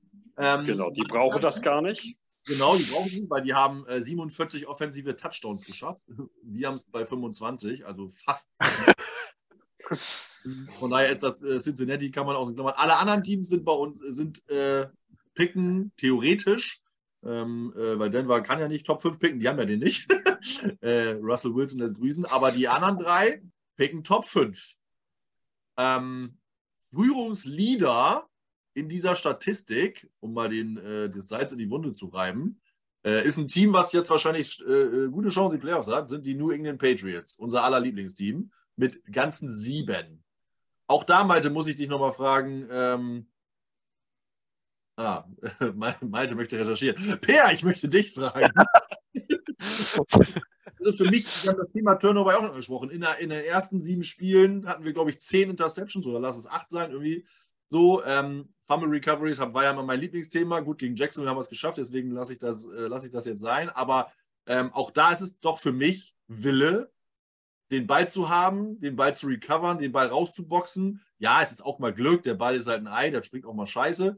Ähm, aber dass man halt gar keinen Defensive Touchdown macht, äh, mit einer Defense, die ja eigentlich spielt, wo liegt, ist das dann wirklich nur Wille Einstellung oder ist es halt einfach, äh, einfach mal Saisonpech? Das, es, liegt, also, es liegt so ein bisschen in der Mitte. Also die vielen Turnover am Anfang waren ja dann auch teilweise, weil die Teams noch nicht verstanden hatten, dass man Gardner nicht anwirft. Der hat ja auch die ein oder andere Interception reingebracht. Ich glaube drei oder was das war. Ähm, also ist schwierig. Ich denke, bei Defenses Turnover ist immer irgendwo auch ein Stück weit Glückssache. Gerade wenn du einen Fumble produzierst bei einem Sack oder sowas, das kannst du in der Hinsicht nicht immer so voraussetzen. Aber was Interceptions angeht, haben wir eben außer Gardner auch niemanden, der das wirklich kann. DJ Reed kann unheimlich viel, aber mit seinen 5 Fuß 9 und seiner relativ kurzen Armlänge ist er kein Interception-Guy. Schon gar nicht bei Contested Catches. Der kriegt da ein Pass-Breakup zustande, weil er ein super gutes Timing hat, weil er immer nah am Mann dran ist. Aber das Ding dann zu fangen, ist nochmal eine andere Sache, wenn da ein Receiver direkt an dir dran steht. Dafür ist er halt in der Hinsicht nicht gemacht. Unsere Safeties, ich glaube, Joyner hatte ein Spiel mit zwei Interceptions, ganz früh in der Saison. Aber aber danach ist da ja auch, unsere Safeties sind halt auch nicht besonders gut. Jordan Whitehead spielt grundsätzlich eigentlich fast gar kein Safety, sondern er spielt in der Cover 3 in der Regel eine Hook oder eine Cloud Zone irgendwo drunter, damit er gegen den Run auch attackieren kann. Der ist nicht, auch nicht unbedingt jetzt ein Ballhawk. Also nicht wirklich. Und dann wird es halt irgendwo schwer. Da müsste man vielleicht nochmal sehen, ob man, wenn man Safety und Linebacker adressiert, ob man da Spieler holt, die im College bewiesen haben, dass sie Näschen für den Ball haben, um das so ein bisschen zu adressieren, dass du der Defense halt dieses Extra nochmal gibst. Aber an sich auf der anderen Seite zeigt es aber auch, dass die Defense das ganze Jahr über einen konstant guten Job gemacht hat, weil sie nach wie vor ziemlich gut sind, obwohl sie den Ball nicht holen. Das ist ja auch irgendwo eine Qualität, dass du halt äh, den Gegner nach wie vor irgendwie regelmäßig stoppst, aber den Ball halt nicht holst. Aber es ist, es, es ist schon irgendwo eine Verbindung da. Für mich ist es auch, wo du das mit New England angesprochen hast, irgendwo habe ich das gestern schon mal geschrieben. Das war das Spiel, was das Team moralisch gebrochen hat diese Last-Second-Niederlage in New England, wo die Defense drei Punkte zulässt und man selbst auch nur drei macht und dann mit dem Punt-Return verliert. Das war der Moment, wo die Saison in meinen Augen moralisch auch im Glaube des Teams gestorben ist. Vor der Bye-Week hast du gegen Buffalo noch mit vollem Glauben im Two-Minute-Drive, als du diesen Touchdown brauchtest, den Ball irgendwie 16 Mal gelaufen oder was das war und hast den halt, wie, wie sagen die Amerikaner, den, den Hals runtergelaufen. Also du hast sie einfach gezwungen, du hast sie einfach den Willen aufgezwungen und den Ball reingelaufen, weil du daran geglaubt hast. Und dann spielst du in New England, bekommst genau das nicht zustande.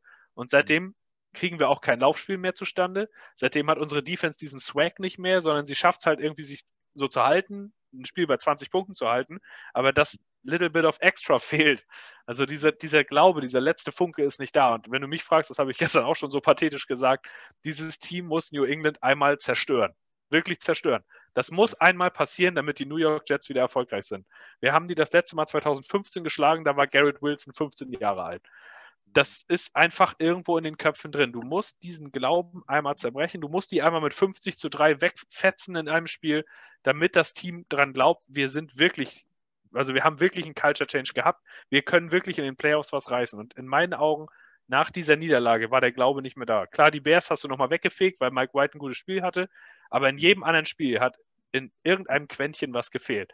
Gegen die Vikings haben die Receiver den Ball in der Endzone nicht gefangen, als die Game-Winning-Chance da war. Gegen die Lions führst du im vierten Quarter eigentlich eine perfekte Situation und deine Defense gibt einen 60-Jahr-Touchdown an einen Backup-Titan auf. Das mhm. sind halt so Momente, wo du siehst, dass da moralisch ein bisschen was kaputt gegangen ist, auch im Selbstvertrauen. Und das ist für mich der entscheidende Faktor, warum die Defense eben dieses kleine Quäntchen nicht mehr hat, was sie vor der Bye-Week noch gehabt haben. Meine, deine Meinung dazu würde ich auch noch mal gerne hören, als äh, ehemaliger Defense-Experte. Äh, Sekunde, ich muss noch mal Benjamin Blümchen starten hier. Naja. Was will? Da hätten wir Benjamin Blümchen gebraucht als die, als die, die Leiter dann nochmal, Leute. Der hätte auch mal dazwischen gehauen, ja. Also ich finde es halt sehr, also es ist halt irgendwie interessant. Also klar, ist, ist, Defensive Touchdowns äh, äh, bringen die jetzt hier vielleicht nicht den, den, den, die Playoffs rein oder nicht, weil ich meine, das sind jetzt, wie gesagt, der Leader ist sieben, die Patriots haben sieben geschafft. Äh, fällt jetzt natürlich für offensiven Touchdowns ähm, jetzt nicht äh, die Welt, äh, aber über die ganze Saison gesehen sind es halt auch, wenn man die Extra Points jetzt mal mitnimmt, 49 Punkte, die halt die Offense dann im Zweifel auch mal nicht machen muss. Ähm, oder halt auch dann den, den, Flip, je nachdem, was es dann jetzt war. So, ne? Es ist ja dann in der Regel, es ist ja ein äh, Fumble oder ein Deception Touchdown, das heißt, die Offense gerade gestoppt und selber machst du einen Punkt. Also sind es ja auch immer äh, äh, theoretisch nochmal mehr, so wie dieses schöne Sechs-Punkte-Spiel äh, im Fußball, was, was immer so plakativ genannt wird. Von daher ist das ja schon nicht unwichtig. Ähm, und ist halt irgendwie dann auch bezeichnend, dass dann halt ein Team, was dann vorne ist, halt zwar knapp drin ist, weil die, deren Offense auch nicht wirklich läuft, aber sie sind halt im Moment im Driver's Seat, was die Playoffs angeht. Ähm, und, der äh, einzige Grund.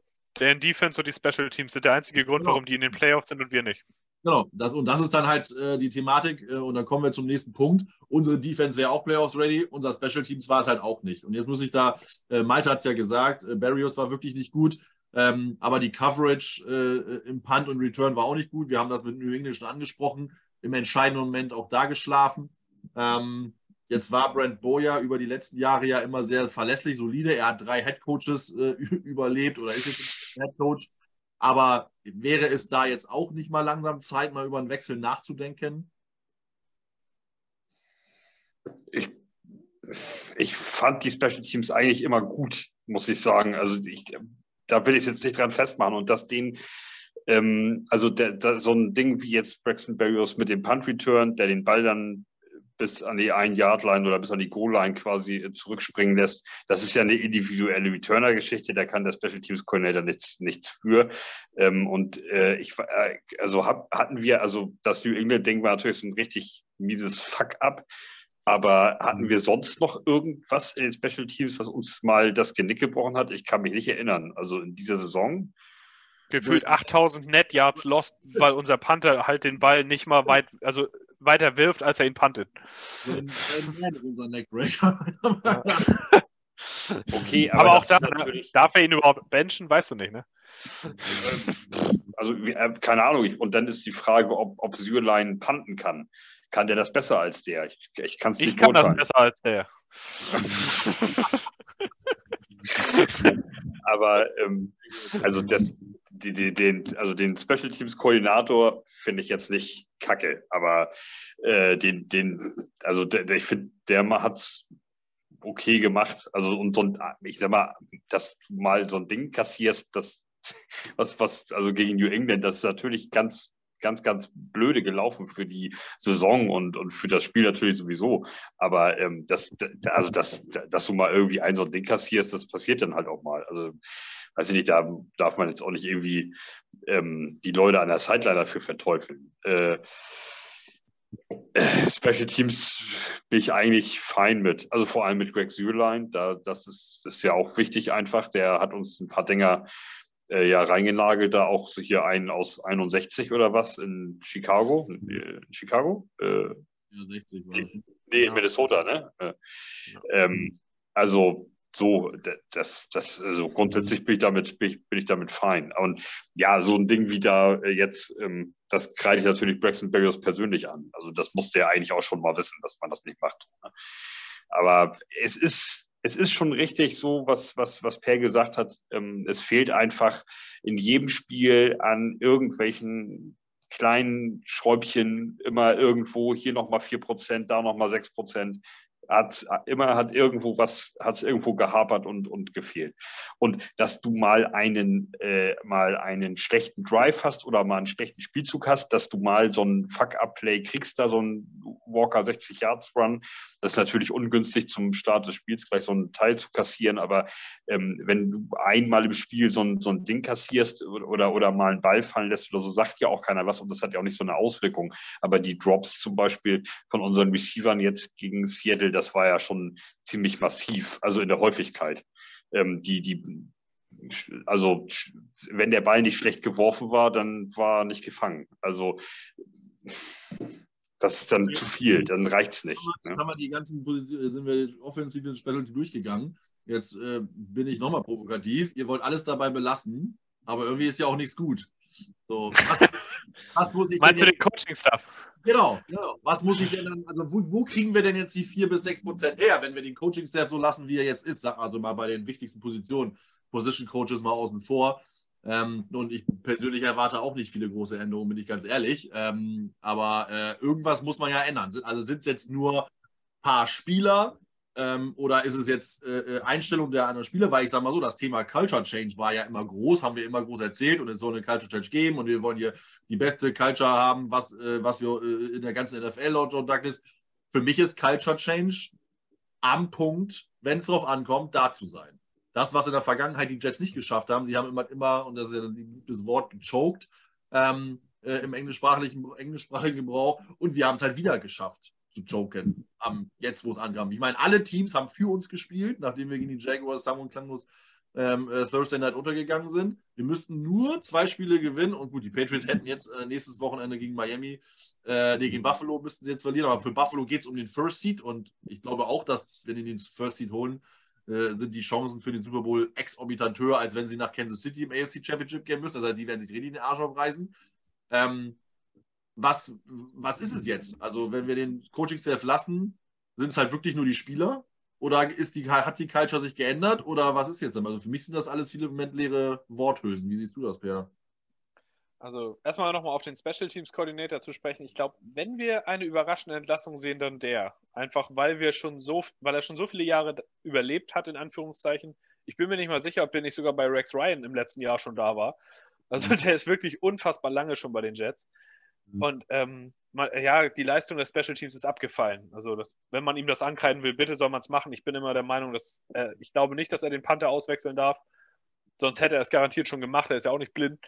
Mhm. Aber wenn es eine Entlassung gibt, dann da. Aber an welchen Stellschrauben man drehen würde, am Stuff für mich nicht. Ich glaube nach wie vor, dass es der richtige Stuff ist, weil sie mhm. genug Ansätze zeigen, dass das Team in die richtige Richtung geführt wird. Und hauptsächlich wurde jetzt in der ersten Saisonhälfte, aber auch jetzt bei Lafleur sehe ich immer noch genug, dass ich daran glauben kann. Unser Receiver-Coach wird ja auf jeden Fall ausgetauscht, weil Miles Austin, der das bis jetzt war, wurde ja bei Tipico in Atlantic City gefunden oder irgendwie so. wurde von der NFL gesperrt. Oder auf französische äh, Liga getippt oder irgendwie so.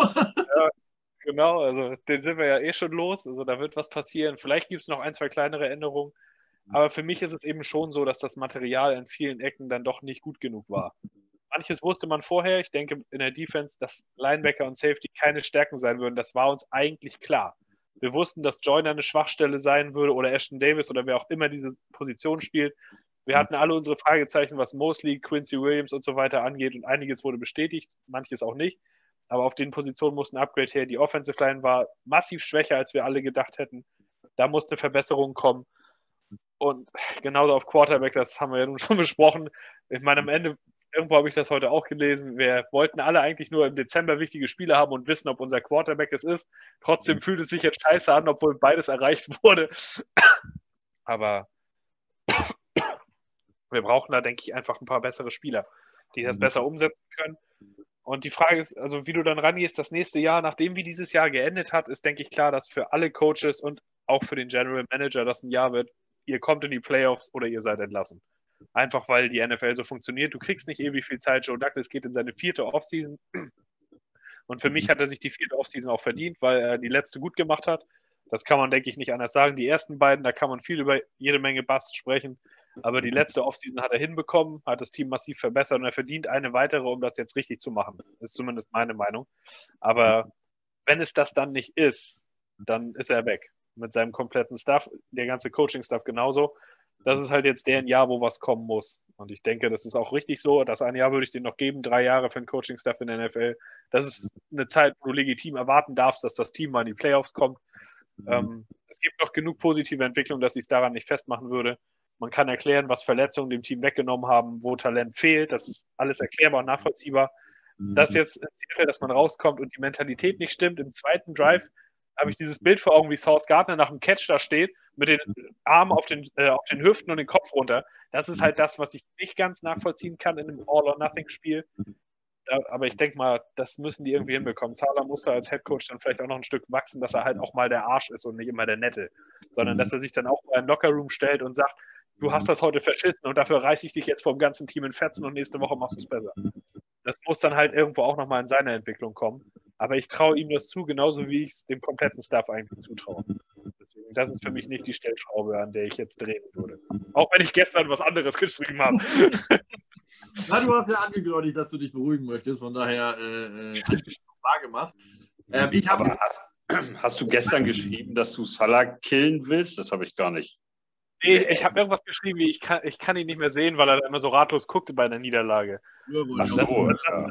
Er sieht halt wirklich immer so hoffnungslos aus, wenn die Jets verlieren. Er sieht dann halt immer aus, als wäre gerade seine Mutter gestorben, finde ich.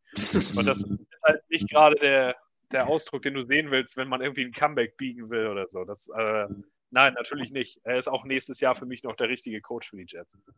Also ich muss gestehen, wenn man das äh, meinen darf, dass ich äh, von, ähm, äh, als jetzt äh, die, Giants Brian Dable geheiert haben, geheiert haben ich habe Brian Dable bei den Bills nicht wirklich, also klar, man hat gesehen, dass er mit Allen ja einen ganz guten Job gemacht hat und so, aber wie, wie die Leute dann wirklich als Führungskraft sind, ähm, ist das halt immer schwierig, ne? Ähm, das zu beurteilen, wenn man nicht dabei ist. Ne? Also ich bin selber auf der Arbeit eine und ich glaube, von außen kann man nicht besagen, kann ich das oder kann ich das nicht. Du musst halt im Team sein ähm, und auch da gibt's hat dann jeder so seine, seine, seine, seine ähm, Stärken und Schwächen, sage ich mal. Ähm, aber Brian Dable ist einer, der wohl auch so eine Art Players Coach ist wie Sala. Aber Brian Dable hat man an der Seite hier Daniel Jones schon mal äh, in die Schranken weisen sehen. Also der hat bis mal, ja. mal richtig nah rangekommen, hier ausge, ausgezählt. Und sowas würde ich gerne von Salah auch sehen. Ich weiß aber, dass er das nie machen würde, weil er es halt schon ein paar Mal erwähnt hat. Also er schreit die Leute nicht an, nicht nur von seiner Mannschaft. Er hat das von äh, Steve, äh, von, von äh, Carroll auch gelernt, der das auch wohl nie macht. Äh, weil die auch damals wohl Coach hatten, der das immer gemacht hat und Pete Carroll gesagt hat, warum machst du das, brauchst du gar nicht so und so. Ich persönlich glaube, Football ist nun mal ein Sport für Emotionen und du musst den Menschen oder den Männern ähm, auch mal bisschen näher kommen und sagen, Alter, ey, wenn du dich hier nicht jetzt auch mit der Arsch aufreißt, dann fliegst du oben raus. Und das ist ja. einfach Football, das gehört dazu. Ja, das ist bei anderen Sportarten vielleicht ein bisschen anders, aber im Football muss man einen Zahler, der ja sonst immer der emotionale Energizer Bunny ist, bei jedem Play, aber wie Per schon sagt, wenn ihr, wenn die da äh, hinten dann steht er da immer so und guckt so fragend, so leicht traurig, mit dem leicht traurigen Blick, wo ich denke, ja, Junge, komm aus dem Quark. Ne? Und wenn du nicht die anschreist, dann mach zumindest mal hier den, den Klapphandel à la Garrett, aber mit, mit, mit ein bisschen mehr Energie. So. Dann läufst du durch die Reihe und sagst und schubst die alle mal weg oder keine Ahnung, rennst dem Kopf selber gegen den Scheiß, ist mir doch egal. Aber mach irgendetwas, ne? Und das ist das, was mich so ein bisschen, wo ich dann so ein bisschen die Frage habe, kann er das Team denn wirklich, wenn jemand, wir haben es ja geschafft am Anfang der Saison, aus Rückständen äh, zurückzukommen. Wir waren das Klatschteam, wir waren das Force Team. Ja. Das haben wir irgendwie während der Saison verloren, warum auch immer. Ähm, es wird spannend zu sehen sein, ob wir es nächste Saison wiederfinden. Ich bin ja immer kein Freund davon, von wegen, oh, wir müssen gut enden, damit wir das in die nächste Saison tragen. Nächste Saison ist komplett neu, da kannst du jetzt machen, was du willst. Ähm, deswegen ist mir persönlich, bin ich ganz ehrlich, ähm, das Spiel gegen äh, Miami ups, egal irgendwie, außer dass ich natürlich gewinnen will, weil ich nicht das will, dass Miami rauskommt. Ähm, äh, deswegen wäre es natürlich mal schön. Ähm, wir machen jetzt äh, so ein bisschen auch ganz kurze äh, Preview, ähm, äh, unter der Woche wir jetzt schon ein bisschen äh, Themen haben, was private äh, Verpflichtungen angeht und äh, naja, sei es, es sei uns hoffentlich verziehen, die Aktion nach dem Spiel am Sonntag hängt. Warte mal ganz kurz, man hört dich nicht mehr. Irgendwo kommt im Hintergrund irgendwas, klingt wie ein Dauerdrucker oder ein Faxgerät. Hat einer von euch da irgendwas laufen im Hintergrund? Ich verstehe das kaum noch. Ja, irgendwas. Bei mir kommt nichts an, ehrlich gesagt. Also, das kommt eher von Marvin, glaube ich. Nee, bin ich, ne? Jetzt ist weg. Da ist Malte wieder. Oh. ich habe aber, aber, aber ich, ich, ich, äh, ich habe äh, ich hab äh, Handy an und also irgendwie, ich mache mich mal, ich mute mich, mich mal. Wird wieder ein Headset-Problem. Arme Junge, der tut mir echt leid mit seinem blöden Tonproblem da immer. Ja. Jetzt ja. ist es weg. ja, es ist, äh, ich weiß es auch nicht. Ähm, jetzt habe ich den Faden verloren. Jetzt ich mich du wolltest auch äh, das Miami-Spiel zu sprechen. Ja, kommen. genau. Jetzt äh, haben wir Rage geredet. Ähm, genau, Miami-Spiel. Ähm, per, was äh, erwartest du vom Spiel gegen Miami? Guckst du dir das überhaupt an? Äh, wie sieht es aus? Was, äh, was müssen wir machen, um Miami die, die Suppe zu versalzen? Ja, also ich, da ich ja auf Folter stehe, wie man äh, gesehen hat, dass ich das Spiel heute Morgen nochmal gesehen habe, von daher werde ich wahrscheinlich nochmal gucken, weil es halt auch das letzte Jets-Spiel bis September wieder ist. Es ist halt immer ein sehr langer Zeitraum. Man will dann nochmal ein bisschen die, vielleicht die letzten paar Evaluationen mitnehmen, die irgendwie gehen, nochmal ein bisschen was Positives rausziehen. Wenn es dann im ersten Quarter wieder 0 zu 14 steht, schalte ich wahrscheinlich komplett auf Red Zone. Also mal gucken. Aber ich denke, wenn man bedenkt, wie flach oder wie flat wir rausgekommen sind beim Seattle-Spiel, kann ich mir eigentlich nicht vorstellen, dass wir wirklich was reißen in Miami. Schlau wäre es meiner Meinung nach, wenn man Spieler, die wirklich jetzt schon angeschlagene Weile dabei sind, bei Dwayne Brown weiß man das, bei Tomlinson gab es auch irgendwelche Infos. Mike White kannst du eigentlich nicht nochmal rausbringen, wenn du die Spieler auf Injury Reserve setzt und da dann nochmal ein paar andere ranlässt, ob du jetzt Flecko startest oder wegen mir kannst du auch Straveler starten, soll er nochmal ein bisschen Spaß haben im letzten Spiel. Vielleicht kriegen die die Offense mit ein paar Wildcat-Spielzügen belebt oder was auch immer. Aber White würde ich nicht nochmal bringen. Also ich rechne eigentlich nicht damit, dass wir den die Suppe wirklich da versalzen können, weil Miamis Defense ist auch nicht so schlecht. Die haben das gar nicht so, äh, gar nicht so schlecht gemacht. Ähm, und da denke ich nicht, dass unsere Offense imstande sein wird, den Ball konstant zu bewegen. Unsere Defense wird es wahrscheinlich wieder recht gut machen, wird es einigermaßen halten, gerade wenn Tour nicht spielen kann. Teddy Bridgewater verstehe ich beim besten Willen nicht, warum der Mann seine Karriere nicht beendet. Der ist bei, wenn er angeatmet wird, ist er verletzt. Irgendwann ist auch mal gut. Ich meine, der will doch auch danach sich noch bewegen können, wenn er fertig ist. Also, den kannst du auch nicht mehr als Backup oder irgendwas einplanen. Der ist ja nicht imstande, fünf Spielzüge auf dem Feld zu bleiben. Also, wenn er dieser hier Skylar Thompson spielt, wie im Hinspiel, hat unsere Defense vielleicht doch noch die Chance auf einen Defensive Touchdown. Aber ich sehe eigentlich nicht viel Chancen. Für Miami geht es um was. Die werden einigermaßen genügend Punkte zustande bringen, um das Ding irgendwie zu gewinnen. Aber ich habe jetzt nicht mal mehr vor Augen, ob Miami mit dem Sieg automatisch drin ist oder nicht, oder ob New England mit dem Sieg automatisch drin ist oder nicht. Ist mit dem Sieg automatisch drin. Ja. Also, Aber New England muss glaub, ne? Ich glaube nicht, dass die Buffalo schlagen. Nicht auswärts, nicht wenn es für die Bills um so viel geht, wie du schon gesagt hast. Das kann ich mir nicht vorstellen. Wäre lustig, wenn Pittsburgh am Ende noch reinkommt. Da kann man mal wieder sehen, dass Mike Tomlin einfach der beste Coach der NFL ist der letzten Jahre. Kann mir auch keiner was anderes erzählen. Wie der die Truppe immer wieder auf Linie bekommt. Der wird niemals in seinem Leben eine Saison unter 500 finishen. Egal, wen er zur Verfügung hat. Das ist schon recht beeindruckend. Aber ich sehe für uns eigentlich nicht, wie wir das irgendwie halten sollen. Unsere Defense wird sich, wie gesagt, noch einmal gut verkaufen, denke ich. Aber ich glaube nicht, dass unsere Offense da genug aufs Feld bringen wird. Warte, wie siehst du das? Hast du mitgekriegt? Also Per würde gerne, oder weiß es würde gerne, aber äh, sagt, man könnte halt auch ein paar Spieler nochmal schonen jetzt in der letzten, äh, also lieber vorher rausnehmen. Äh, wie siehst du das? Volle Kapelle, weil es letztes Spiel ist, alles oder nichts, weil man auch nicht so ein bisschen vielleicht den Wettbewerbverzerrer spielen muss? Oder sagst du auch, lasst vielleicht nochmal ein paar Junge ran, äh, einfach mal um NFL-Luft zu schnuppern. Jetzt geht es vielleicht nochmal um äh, die Kleinstentwicklung, klar, am Ende ist es nächste Saison, äh, nächstes Jahr eine neue Saison oder jetzt dieses Jahr ist es ja dann schon im September. Ähm, wie siehst du oder wie ist deine oder wäre deine Herangehensweise für das Spiel gegen Miami? Für die geht es ja um alles oder nichts. Äh, hört ihr mich überhaupt? Ja. Ja, ja. ja. Ich habe ich hab das Mikrofon rausgezogen und anscheinend ist es das. äh, ja, ähm, also ich, ich würde, ähm, ich würde auf jeden Fall mit voller Kapelle spielen, weil ähm, die, äh, die sind irgendwann mal dran, was zurückzuzahlen. Ähm, der, der, der, so Support ist ja nicht, ist ja nicht eine Einbahnstraße. Also du musst sehen, dass du irgendwann auch mal deine Fans mal wieder ähm, ranholst. Also ich denke, jedes Jahr ist die Stimmung scheiße. Das wissen die auch. Also die sind ja nicht völlig, völlig dämlich, äh, so, so, ein, so eine Franchise. Also ob die das interessiert, ist auf, steht auf meinem Papier. Aber ich denke, dass die das teilweise mitkriegen. Ähm, und ja, da, da muss man natürlich mal sehen, dass wir ähm, dass die dann mal anfangen, auch mal was zurückzuzahlen. Und ich würde, ich weiß nicht, ob es jetzt die beste Idee ist, mit Mike White zu spielen, wenn der wirklich nicht ganz fit ist.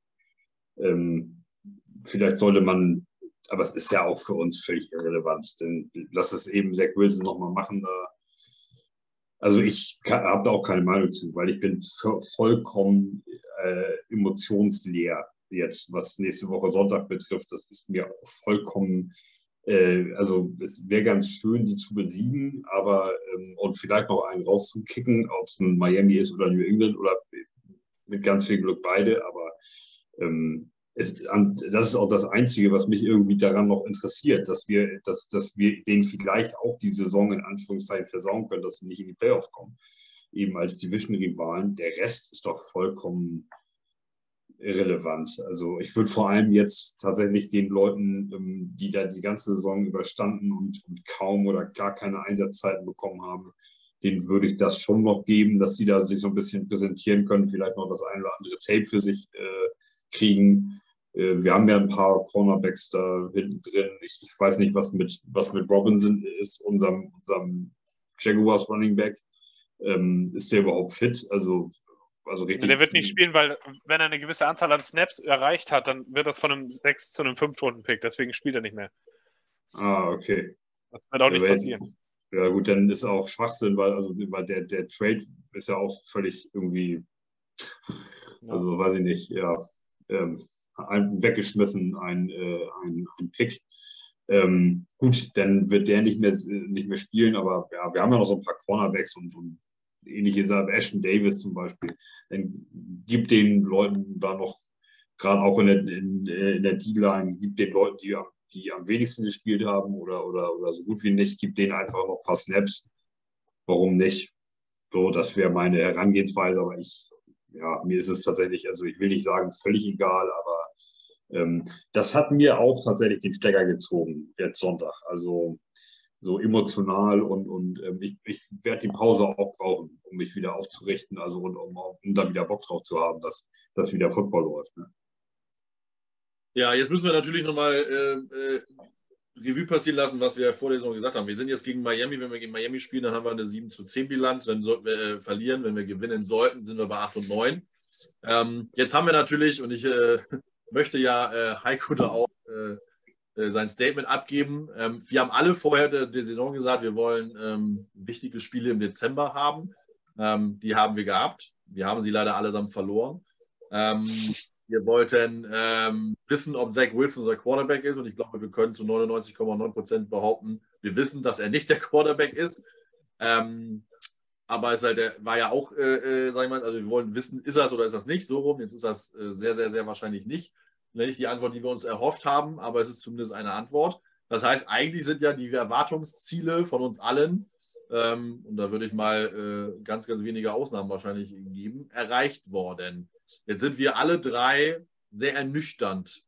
Ähm, ist natürlich klar bei so einer äh, äh Niederlagenserie. Ähm, trotzdem, war das für euch jetzt eine verlorene Saison? Oder sagt ihr, mit ein bisschen Abstand kriegt das schon irgendwann noch äh, das, was Gutes bei raus? Ich meine, nächste Woche ist nie garantiert, ist immer, ist immer mein Spruch, aber ihr, wir haben schon gute Entwicklung gemacht. Ihr habt ja auch alle, beide gesagt, Coaching Staff würde ich jetzt per se erstmal nicht verändern wollen. Oder wie sagt ihr, ich meine, jetzt ist klar vielleicht die Enttäuschung groß, aber könnt ihr, oder ich sag mal, frag Per mal, kannst du in zwei Wochen resümieren sagen, ja, erst war die Emotion da, aber am Ende war die Saison nicht wirklich verloren? Verloren war sie für mich auf gar keinen Fall. Das kann man wirklich nicht sagen.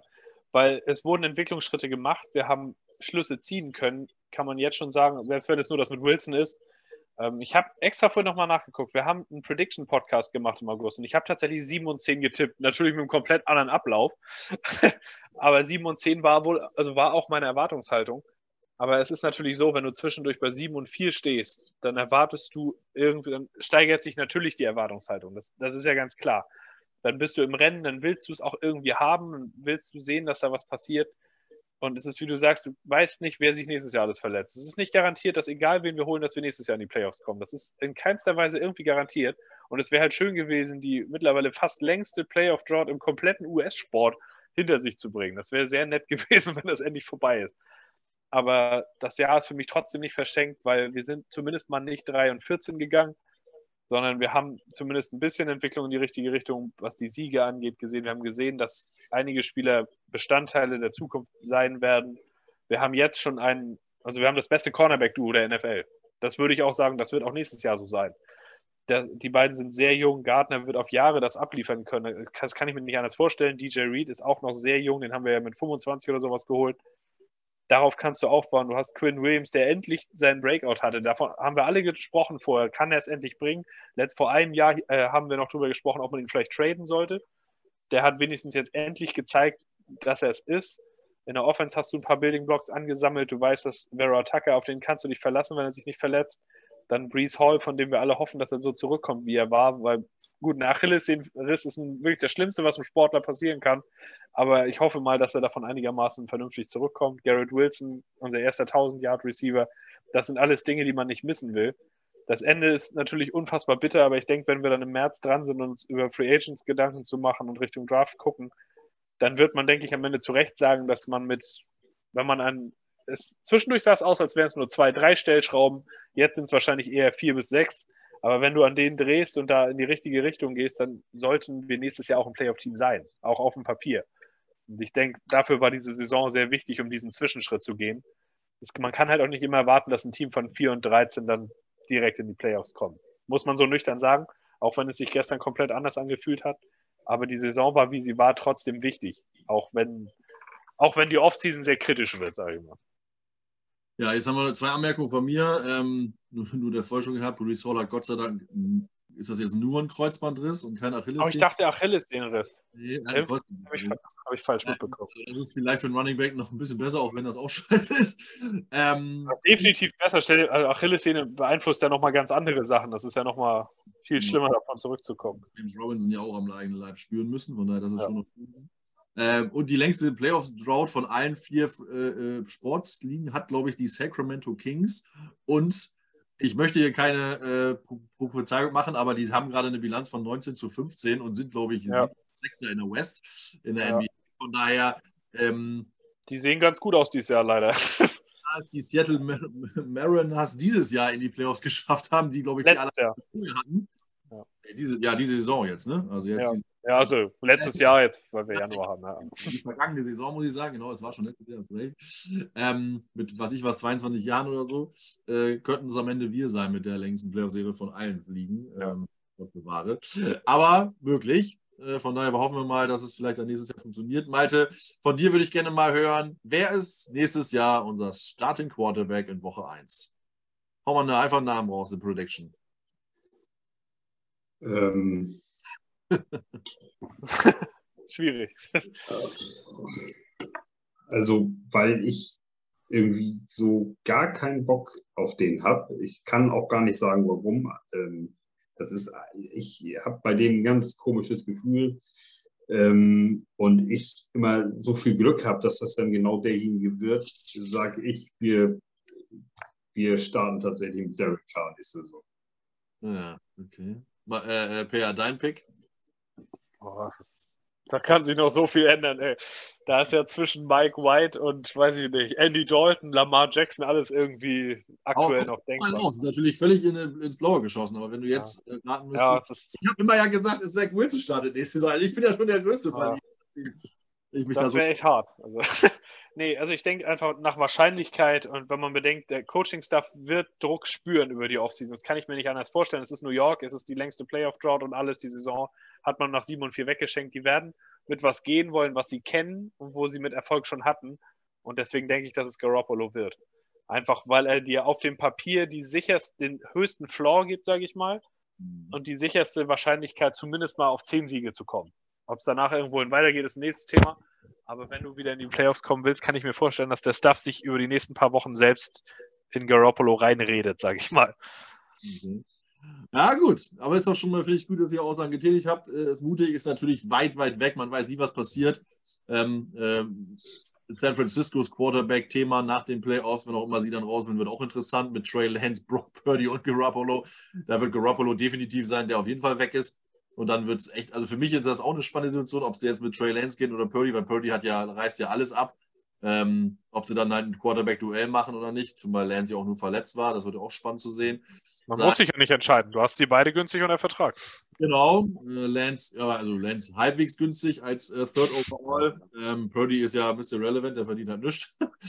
äh, und war ja auch, ist jetzt auch seine erste Saison, von daher den hast du ja noch äh, drei Jahre dann, zwei Jahre? Zwei Jahre, ne? Drei Jahre Vertrag haben die, ne? Wenn die in der. Nee, vier Jahre. Also. Dann hat er noch drei Jahre. Ähm, von daher wird interessant Also es sind auch andere Teams, die natürlich an Quarterbacks dran sind. Das macht es ja ungleich schwerer. Ähm, einige haben äh, natürlich dann, ja, ob das das Glück ist, weiß ich nicht, aber zumindest die Möglichkeit, hoch im Draft zu picken, ähm, wie jetzt äh, Houston zum Beispiel. Ähm, da wird dann interessant sein, äh, wer dann als, an 1 geht. CJ Stroud, Bryce Young, das werden wir dann ähm, auch mal kurz ansprechen, ähm, auch wenn wir natürlich wahrscheinlich äh, fast alle nicht glauben, dass wir Quarterback zumindest nicht in der ersten Runde draften werden. Ähm, hängt natürlich jetzt auch davon ab, ob wir an, äh, sind wir jetzt an 13, aber wir könnten glaube ich auch an 15 picken, könnten aber auch an 10 picken. Ähm, wir haben auch den, den einer der stärksten Schedules, das heißt, wenn wir gleiche Bilanz haben, haben wir immer den schlechtesten Pick, ähm, weil wir dadurch das bessere Team sind. Ähm, äh, das hat, hängt dann an, und jetzt im Moment, glaube ich, sind, viele 7 und 9, glaube ich, vier Teams, die 7 und 9 sind, je nachdem, wer wie wann gewinnt. Wird das noch interessant von der Draft-Position her. Ich hoffe auf definitiv, ich habe jetzt irgendwie doch mich äh, nach dem Podcast hier Bock, dass wir die Miami äh, Dolphins schlagen. Äh, einfach nur um den echt die Suppe zu versalzen, äh, wäre schon schön. Äh, normalerweise waren äh, immer äh, war irgendwie Buffalo Miami äh, die, die uns die Suppe versalzen haben. Ähm, jetzt wäre es mal schön, wenn wir es mal umgekehrt hätten. Ähm, und das äh, nach dem ganzen Gehype um äh, Tour, wir wollen natürlich Tour alles Gute wünschen. Ähm, keine gute Sache, äh, also ich sage jetzt mal, es waren drei Gehirnerschütterungen, auch wenn offizielle Sachen was anderes sagen, aber es waren für mich drei Gehirnerschütterungen Ja.